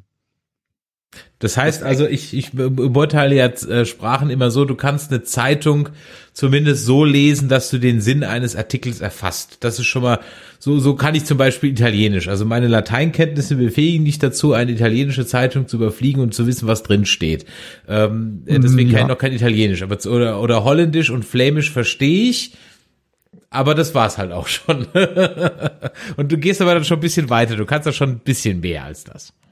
Äh, ja, genau. Also es ist so, fünf Sprachen spreche ich definitiv fließend. Das ist meine Muttersprache, das ist Niederländisch. Ja, ich bin ja kein gebürtiger Deutscher, sondern Belgier, also Flämisch spreche ich. Dann kann ich Deutsch, Englisch, Französisch und Klingonisch und die spreche ich fließend. Also ich könnte auf Englisch diesen Dialog hier genauso führen oder auf Niederländisch, Französisch, kein Problem. Dann, was ich eher so ansatzweise kann, das ist, wie du sagtest, so, so Zeitungen so zur Hälfte verstehen, kann ich vielleicht Spanisch, dann habe ich mal angefangen, Türkisch zu lernen, Arabisch und Ägyptisch und neuerdings habe ich auch noch mit äh, Russisch angefangen, um mir das auch mal anzuschauen, weil das doch auch ganz anders ist. Das sind so die Sprachen, die ich dann eher so ansatzweise kann. Eventuell könnte man noch Saarländisch hinzurechnen, aber das ist jetzt nicht wirklich meine Sprache. Ich wohne im Saarland. Geh fort. Aber Saarländisch, das, ja, das Saarländisch sprechen, das geht bei mir überhaupt nicht. Deswegen lasse ich das lieber. Ähm, ja. Dabei ist es saarländisch doch jetzt echt einfach. Also jetzt mal, ja, es ist doch zum Beispiel total einfach. Es ist ja auch eine sehr misogyne Sprache, weil Frauen ja im Saarländischen grundsätzlich erstmal neutrum sind, ja, es. Ne? Ähm, ist es Tanja schon wieder da? Hat's Tanja schon guess? Ähm, das ist ja, das ist ja, das wird der ältere Herren äh, unter unseren Hörern ja sehr freuen. Also von daher, wenn ihr nochmal Frauen als Neutrum ansprechen wollt, geht ins Saarland, da ist das völlig gang und gäbe. Ja, ist ähm, es sogar so, wenn man im Saarland im Saarland eine Frau äh, weiblich bezeichnet, ist das wie eine Beleidigung. Wenn ich sage, was macht die denn da, dann ist die die Beleidigung. Also ja, das, den Fehler habe ich einmal gemacht und mach's nie so, wieder. Ja, ja, genau. Ganz genau, ja. Also es, es gibt noch andere Raritäten. Ähm, es ist ja so, im Saarland gibt es ja so Brötchen, die sind zusammengeklebt. Dann hat man so zwei, äh, zwei Brötchen aneinander geklebt und ein Brötchen ist ein Weg und die zusammengeklebt sind ein Doppelweg. Wenn ich diesen Doppelweg jetzt halbiere, dann habe ich hier einen halben Doppelweg. Und das wird häufig auch verkürzt und dann sagt man, das ist ein halber Weg. Und ich habe mir irgendwann mal eine Wurst im Weg bestellt, Rohstwurst, wie du heißt, und dann fragt mich die Person an der Imbissbude, ob ich die Wurst in einem halben Weg wollte. Und dann habe ich überlegt, wie soll ich die Wurst denn essen, wenn ich nur einen halben Weg bekomme? Das Ja, das ist ungefähr so wie in Köln der halbe Hahn, ja, was halt auch kein halbes Hähnchen ist. Im Chat wurde noch gefragt, gibt es noch andere Klingonisch-Autoritäten und wenn ja, tauschst du dich mit ihnen aus und auf Klingonisch? Ähm, ja, es ist die Frage, was man als Autoritäten äh, bezeichnet. Also es gibt einige Leute, also ich kenne viele, ich kenne die meisten der Klingonisch-Experten, die gut Klingonisch, die so gut Klingonisch wie ich können. Es ist zum Beispiel so, dass die Person, die äh, Klingonisch für Star Trek Discovery übersetzt hat, also für die Schauspieler, diese Person kenne ich schon seit etwa 25 Jahren und sie war auch schon mehrfach bei unserem Klingonisch-Kurs in Saarbrücken. Robin Stewart, die aus Kanada kommt, äh, war bei unserem Klingonisch-Kurs in Saarbrücken und hat dann die Untertitel, nein, nicht die Untertitel, sondern die Dialoge für die Klingonen bei Star Trek Discovery übersetzt und wir haben auch einen engen Kontakt. Und dann gibt es natürlich äh, Mr. Mark Okrent, das ist der Erfinder der klingonischen Sprache. Jetzt sehe ich gerade schon im Chat, dass jemand schreibt, das hat Scotty erfunden, natürlich. Aber ähm, Mark Okrent ist der Linguist, der das offizielle Wörterbuch übersetzt hat und geschrieben hat. Und das, was James Doohan erfunden hat, das waren insgesamt sechs Sätze für den ersten Star Trek-Film. Also erfunden ist Diskussionssache. Aber sagen wir mal, Mark Okrent ist derjenige, der die Sprache entwickelt hat, dann sind wir da raus. Mhm. Und wie viele, wie viel, wie viel, jetzt hast du drei Namen genannt, äh, von wie viel kann man ungefähr sprechen? So hat jedes Land seinen Lieven? Haben die Franzosen und die Engländer und die Spanier und die, die alle ihren Lieven Litar irgendwie rumhüpfen? Äh, nein, eher nicht. Also da würde ich wirklich sagen, also ohne dass ich angeben möchte, aber ich bin doch schon weltweit der einzige Klingonisch-Lehrer. Denn äh, bei mir kommen sehr viele Sachen zusammen, die das Ganze einfach angefangen angefeuert haben. Ich bin zum einen ein großer Star Trek-Fan und ich interessiere mich auch gut für ähm, Sprachen. Und die Kombination von Sprachkenntnisse und Star Trek hat das Ganze so angefeuert. Ich kenne viele Leute, die gut mit Sprachen umgehen können, die interessieren sich aber nicht für Star Trek. Und ich kenne viele Trekkies, die aber nicht unbedingt was mit Sprachen zu tun haben. und dann kommt noch hinzu, dass ich gerne äh, so so dass ich mich gerne damit bemühe, auch die Sprache weiter zu verbreiten. Ich kenne viele Leute, die sprechen absolut fließend Klingonisch, aber die haben einfach keine Lust oder keine Motivation oder auch keine Fähigkeit, das zu unterrichten. Die, die können das für sich und die machen das selbst gerne. Die trauen sich dann aber nicht vor die Kamera oder die schreiben auch keine Bücher oder die machen da nichts damit. Und bei mir ist es mein Hobby geworden. Ich habe da Spaß dran und ich bin ähm, so gesehen schon weltweit eigentlich der einzige Klingonisch-Lehrer. Das kann man gerne so sagen. Mhm. Im Chat wird noch gefragt, das hast du, wie hatte ich vorhin schon gesagt, in unserem Castblast schon mal beantwortet, aber mach das ruhig ja nochmal. Äh, der Limek fragt, sind dir in Staffel 1 von Discovery Aussprachefehler aufgefallen und war die dicke Gummimaske so hinderlich, wie es für uns Zuschauer angefühlt hat? Du erinnerst dich, ne, wo, wo wir ja da auch drüber gesprochen haben, die hören sich alle an, als hätten die einen Socken im ja. was man zumindest canonmäßig erklären könnte. Vielleicht gibst du uns da nochmal die Canon-Erklärung, die Lore-Erklärung. Ja, äh, ja äh, genau. Ähm, erstmal vorweg, bei den alten Filmen hatten die Klingonen ja immer nur die Maske auf der Stirn und das ganze Gesicht war frei. Und bei der Discovery hatten die ja eine ganz Gesichtsmaske, die das ganze Gesicht eben festgehalten hat. Und ich habe von den Schauspielern auch gehört, dass die deswegen Schwierigkeiten hatten zu sprechen und stellenweise war die Aussprache so schlecht, dass das später im Tonstudio nachvertont werden musste.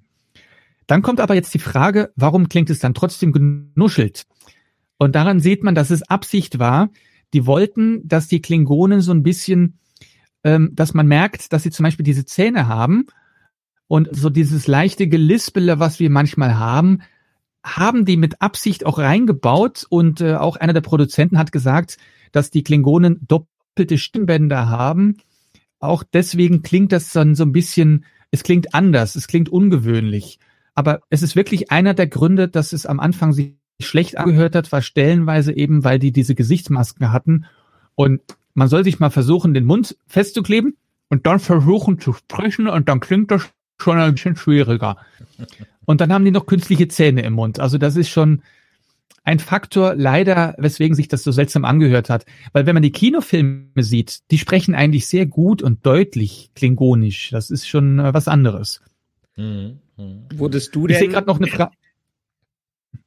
Ja, ja? Ähm, Wurdest du denn bereits schon als ähm, Consultant mal, äh, Consultant mal von einer Star Trek Produktion direkt angesprochen?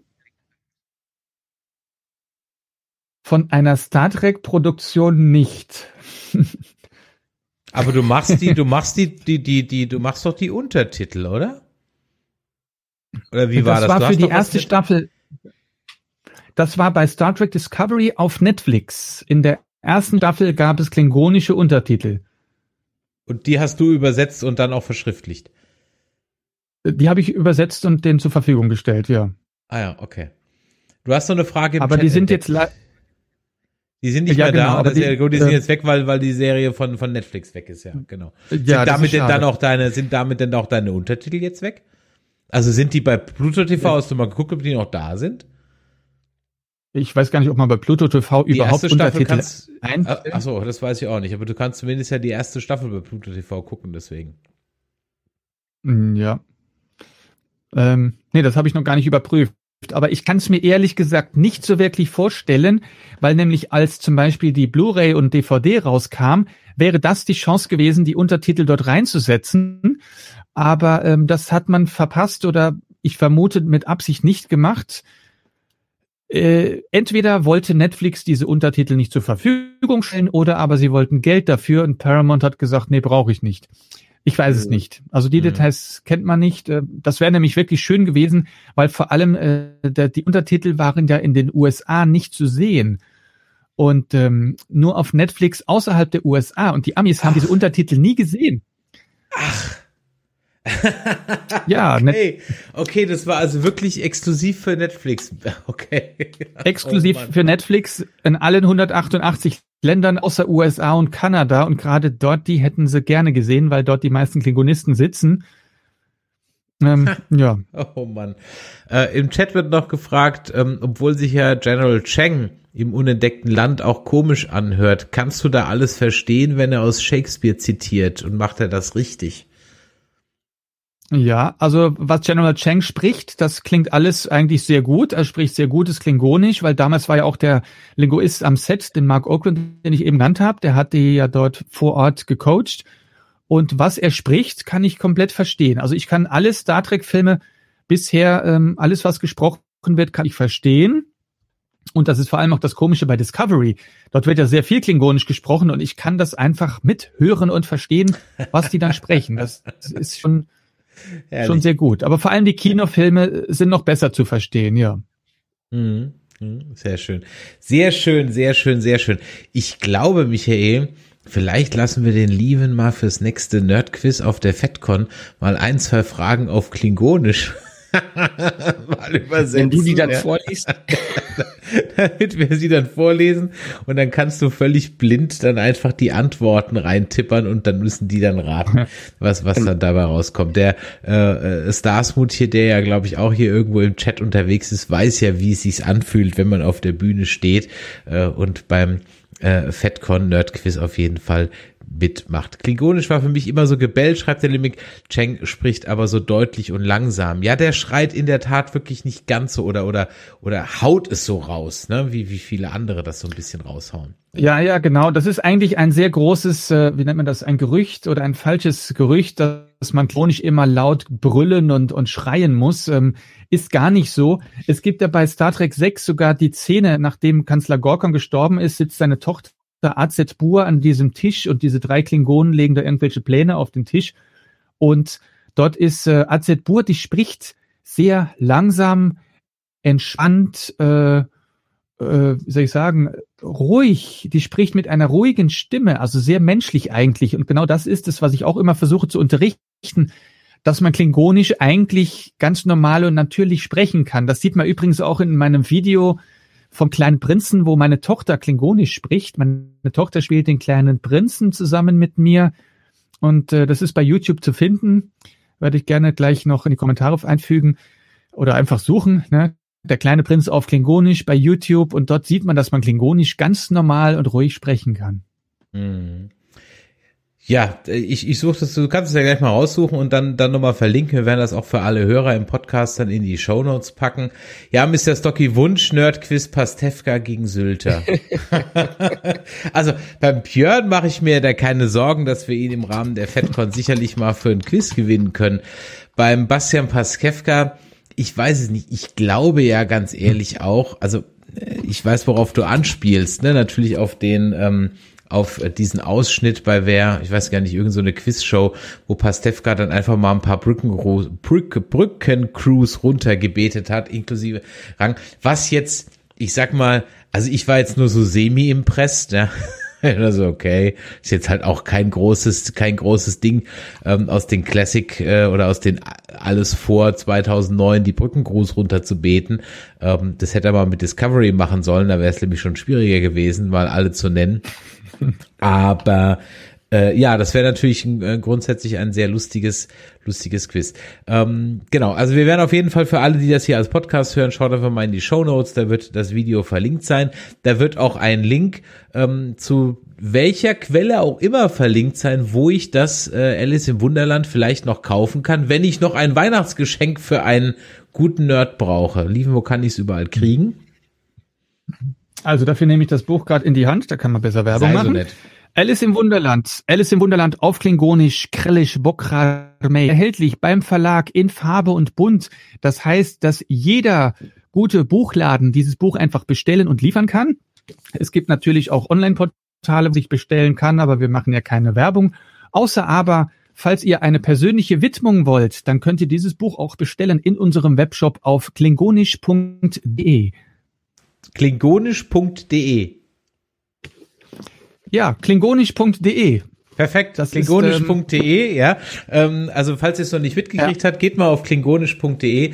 Dort könnt ihr das Buch bestellen und kriegt vom Lieben sogar noch eine Widmung rein. Das ist doch wunderbar. Und ich glaube, du, du wirst es auch und, noch schaffen, ähm, wenn man es direkt bestellt, vor Weihnachten noch in die Post zu stecken. Ne? Kriegst du noch hin. Ja, sicher, auf jeden Fall. Eine Abkürzung oder noch mehr Infos zu dem Buch gibt es übrigens auf alice.klingonisch.de. Sowas. und wenn du jetzt abseits vom Klingonisch und deinen anderen fünf Sprachen nochmal eine fiktionale Sprache lernen wollen würdest, welche wäre das denn? Da würde ich wahrscheinlich mich mal nach Elbisch umsehen, weil das sehr interessant klingt. Ich habe schon mal ähm, Esperanto gelernt, aber Esperanto ist äh, ziemlich langweilig, sage ich mal ganz direkt. Esperanto ist sehr leicht zu lernen und Esperanto ist auch sehr simpel und sehr gut anwendbar. Es gibt sehr viele Leute, die das machen, aber Esperanto ist aus grammatikalischer Sicht eher langweilig. Ich habe auch schon mal angefangen mit Elbisch und da muss ich sagen, das ist mir ein bisschen kompliziert, vor allem weil es dann auch verschiedene Dialekte gibt. Aber wenn, dann würde ich mich darauf konzentrieren, weil das ist ja auch eigentlich eine sehr verbreite Sprache und ich glaube, da steckt viel Potenzial dahinter. Mein Problem ist aber, und jetzt muss ich mich ganz klein machen, ich kann mit Herr der Ringe nichts anfangen, sorry. oh, da, da, das gut, dass der Michael ein paar hundert Kilometer weit weg sitzt. ich bin da eher der Science-Fiction-Typ, also ja, ich bin da, also wenn es eine andere Sprache aus irgendeinem Film gäbe, würde ich die bestimmt noch eher anschauen wobei momentan da keine ist, die mir bekannt ist. Aber es gibt ja, das wissen viele Leute gar nicht, es gibt ja wirklich hunderte fiktionale Sprachen. Also es gibt sehr viele, sehr viele Filme, die irgendwelche Sprachen erfunden haben. Und viele sind sehr, sehr wenig entwickelt, viele sind halb entwickelt. Dann gibt es noch Navi zum Beispiel, die wird dann, das Navi ist auch sehr interessant. Also ich liebe ja den Film Avatar, ich habe den ja verschlungen. Ähm, ja, ja, so Navi würde ich mir auch mal antun, aber das, die ist sehr, die finde ich sehr interessant zu lernen, weil man damit, wenn man eine Sprache lernt, ja auch den Film damit verbindet, ne? Mhm, ja, Aber ich ja. habe ein bisschen Kommen ja noch vier weitere Filme, also von daher. Ja. Das stimmt. Ja, ich hoffe, ja. dass die immer bald kommen. ja, mal, mal schauen, wann es da weitergeht. Übrigens planen wir auch für die Herr der Ringe Serie auf Amazon dann auch nochmal einen umfangreichen Podcast rund um Herr der Ringe. Ähm, ja, wenn euch das heute hier gefallen hat, dann lasst doch mal ein Däumelein nach oben da, Abo, Abo klicken und die Glocke aktivieren. Ihr kennt das ja alles. Und natürlich freuen wir uns dann auch auf Feedback unter der 01525 964 7709 oder an info@nerdizismus.de oder auf unserem Discord nerdizismus.de slash Discord. Das sind eigentlich die Stellen, wo man am besten Kommentare auf unser Gesabbel über Star Trek Discovery Folge 3 und 4 hinterlassen kann. Wie gesagt, für alle jetzt im Stream, sorry, dass es kein Recap kam, für alle, die es aus Podcast hören, ihr habt das Recap dann schon gehört, wenn ihr jetzt bis zu dieser Stelle vorgedrungen seid. Und, Hat vielleicht äh, auch der Länge des heutigen Streams geholfen. ja, das ist sicherlich auch. Wir werden, wir werden immer, wir, wir haben bald Discovery Panel Länge, ja. Bald haben wir Discovery. Das, das bewundere ich ja bei, bei den Kollegen von äh, Discovery Panel, Andreas und Sebastian. An dieser Stelle mal schöne Grüße an euch beide. Äh, Andreas, ne? Ja, World Beyond machen wir auch noch demnächst. Ähm, die können auch über eine halbe Stunde Lower Decks drei Stunden quatschen. In diesem Sinne passt ganz gut die Frage von Limek, was denn Tschüssikowski auf Klingonisch heißt.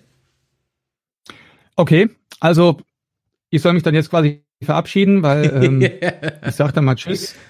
Und Achtung, ich erkläre es euch jetzt, wie man sich auf Klingonisch verabschiedet, ja? Ja. Ja. man, man verlässt wohl einfach den Raum. Wunderbar. In diesem Sinne freut es uns, dass auch der Chat wieder dabei war, dass der Lieven jetzt einfach aus dem Raum gegangen ist und den Klingonen gemacht hat. Michael, dir wünsche ich auch wieder vielen Dank, dass du dabei warst. Wir hören uns am Sonntag wieder, wenn wir über Hawkeye reden und Spider-Man mit Spoilers. Viel Spaß. Bis dann. Ciao. Ciao.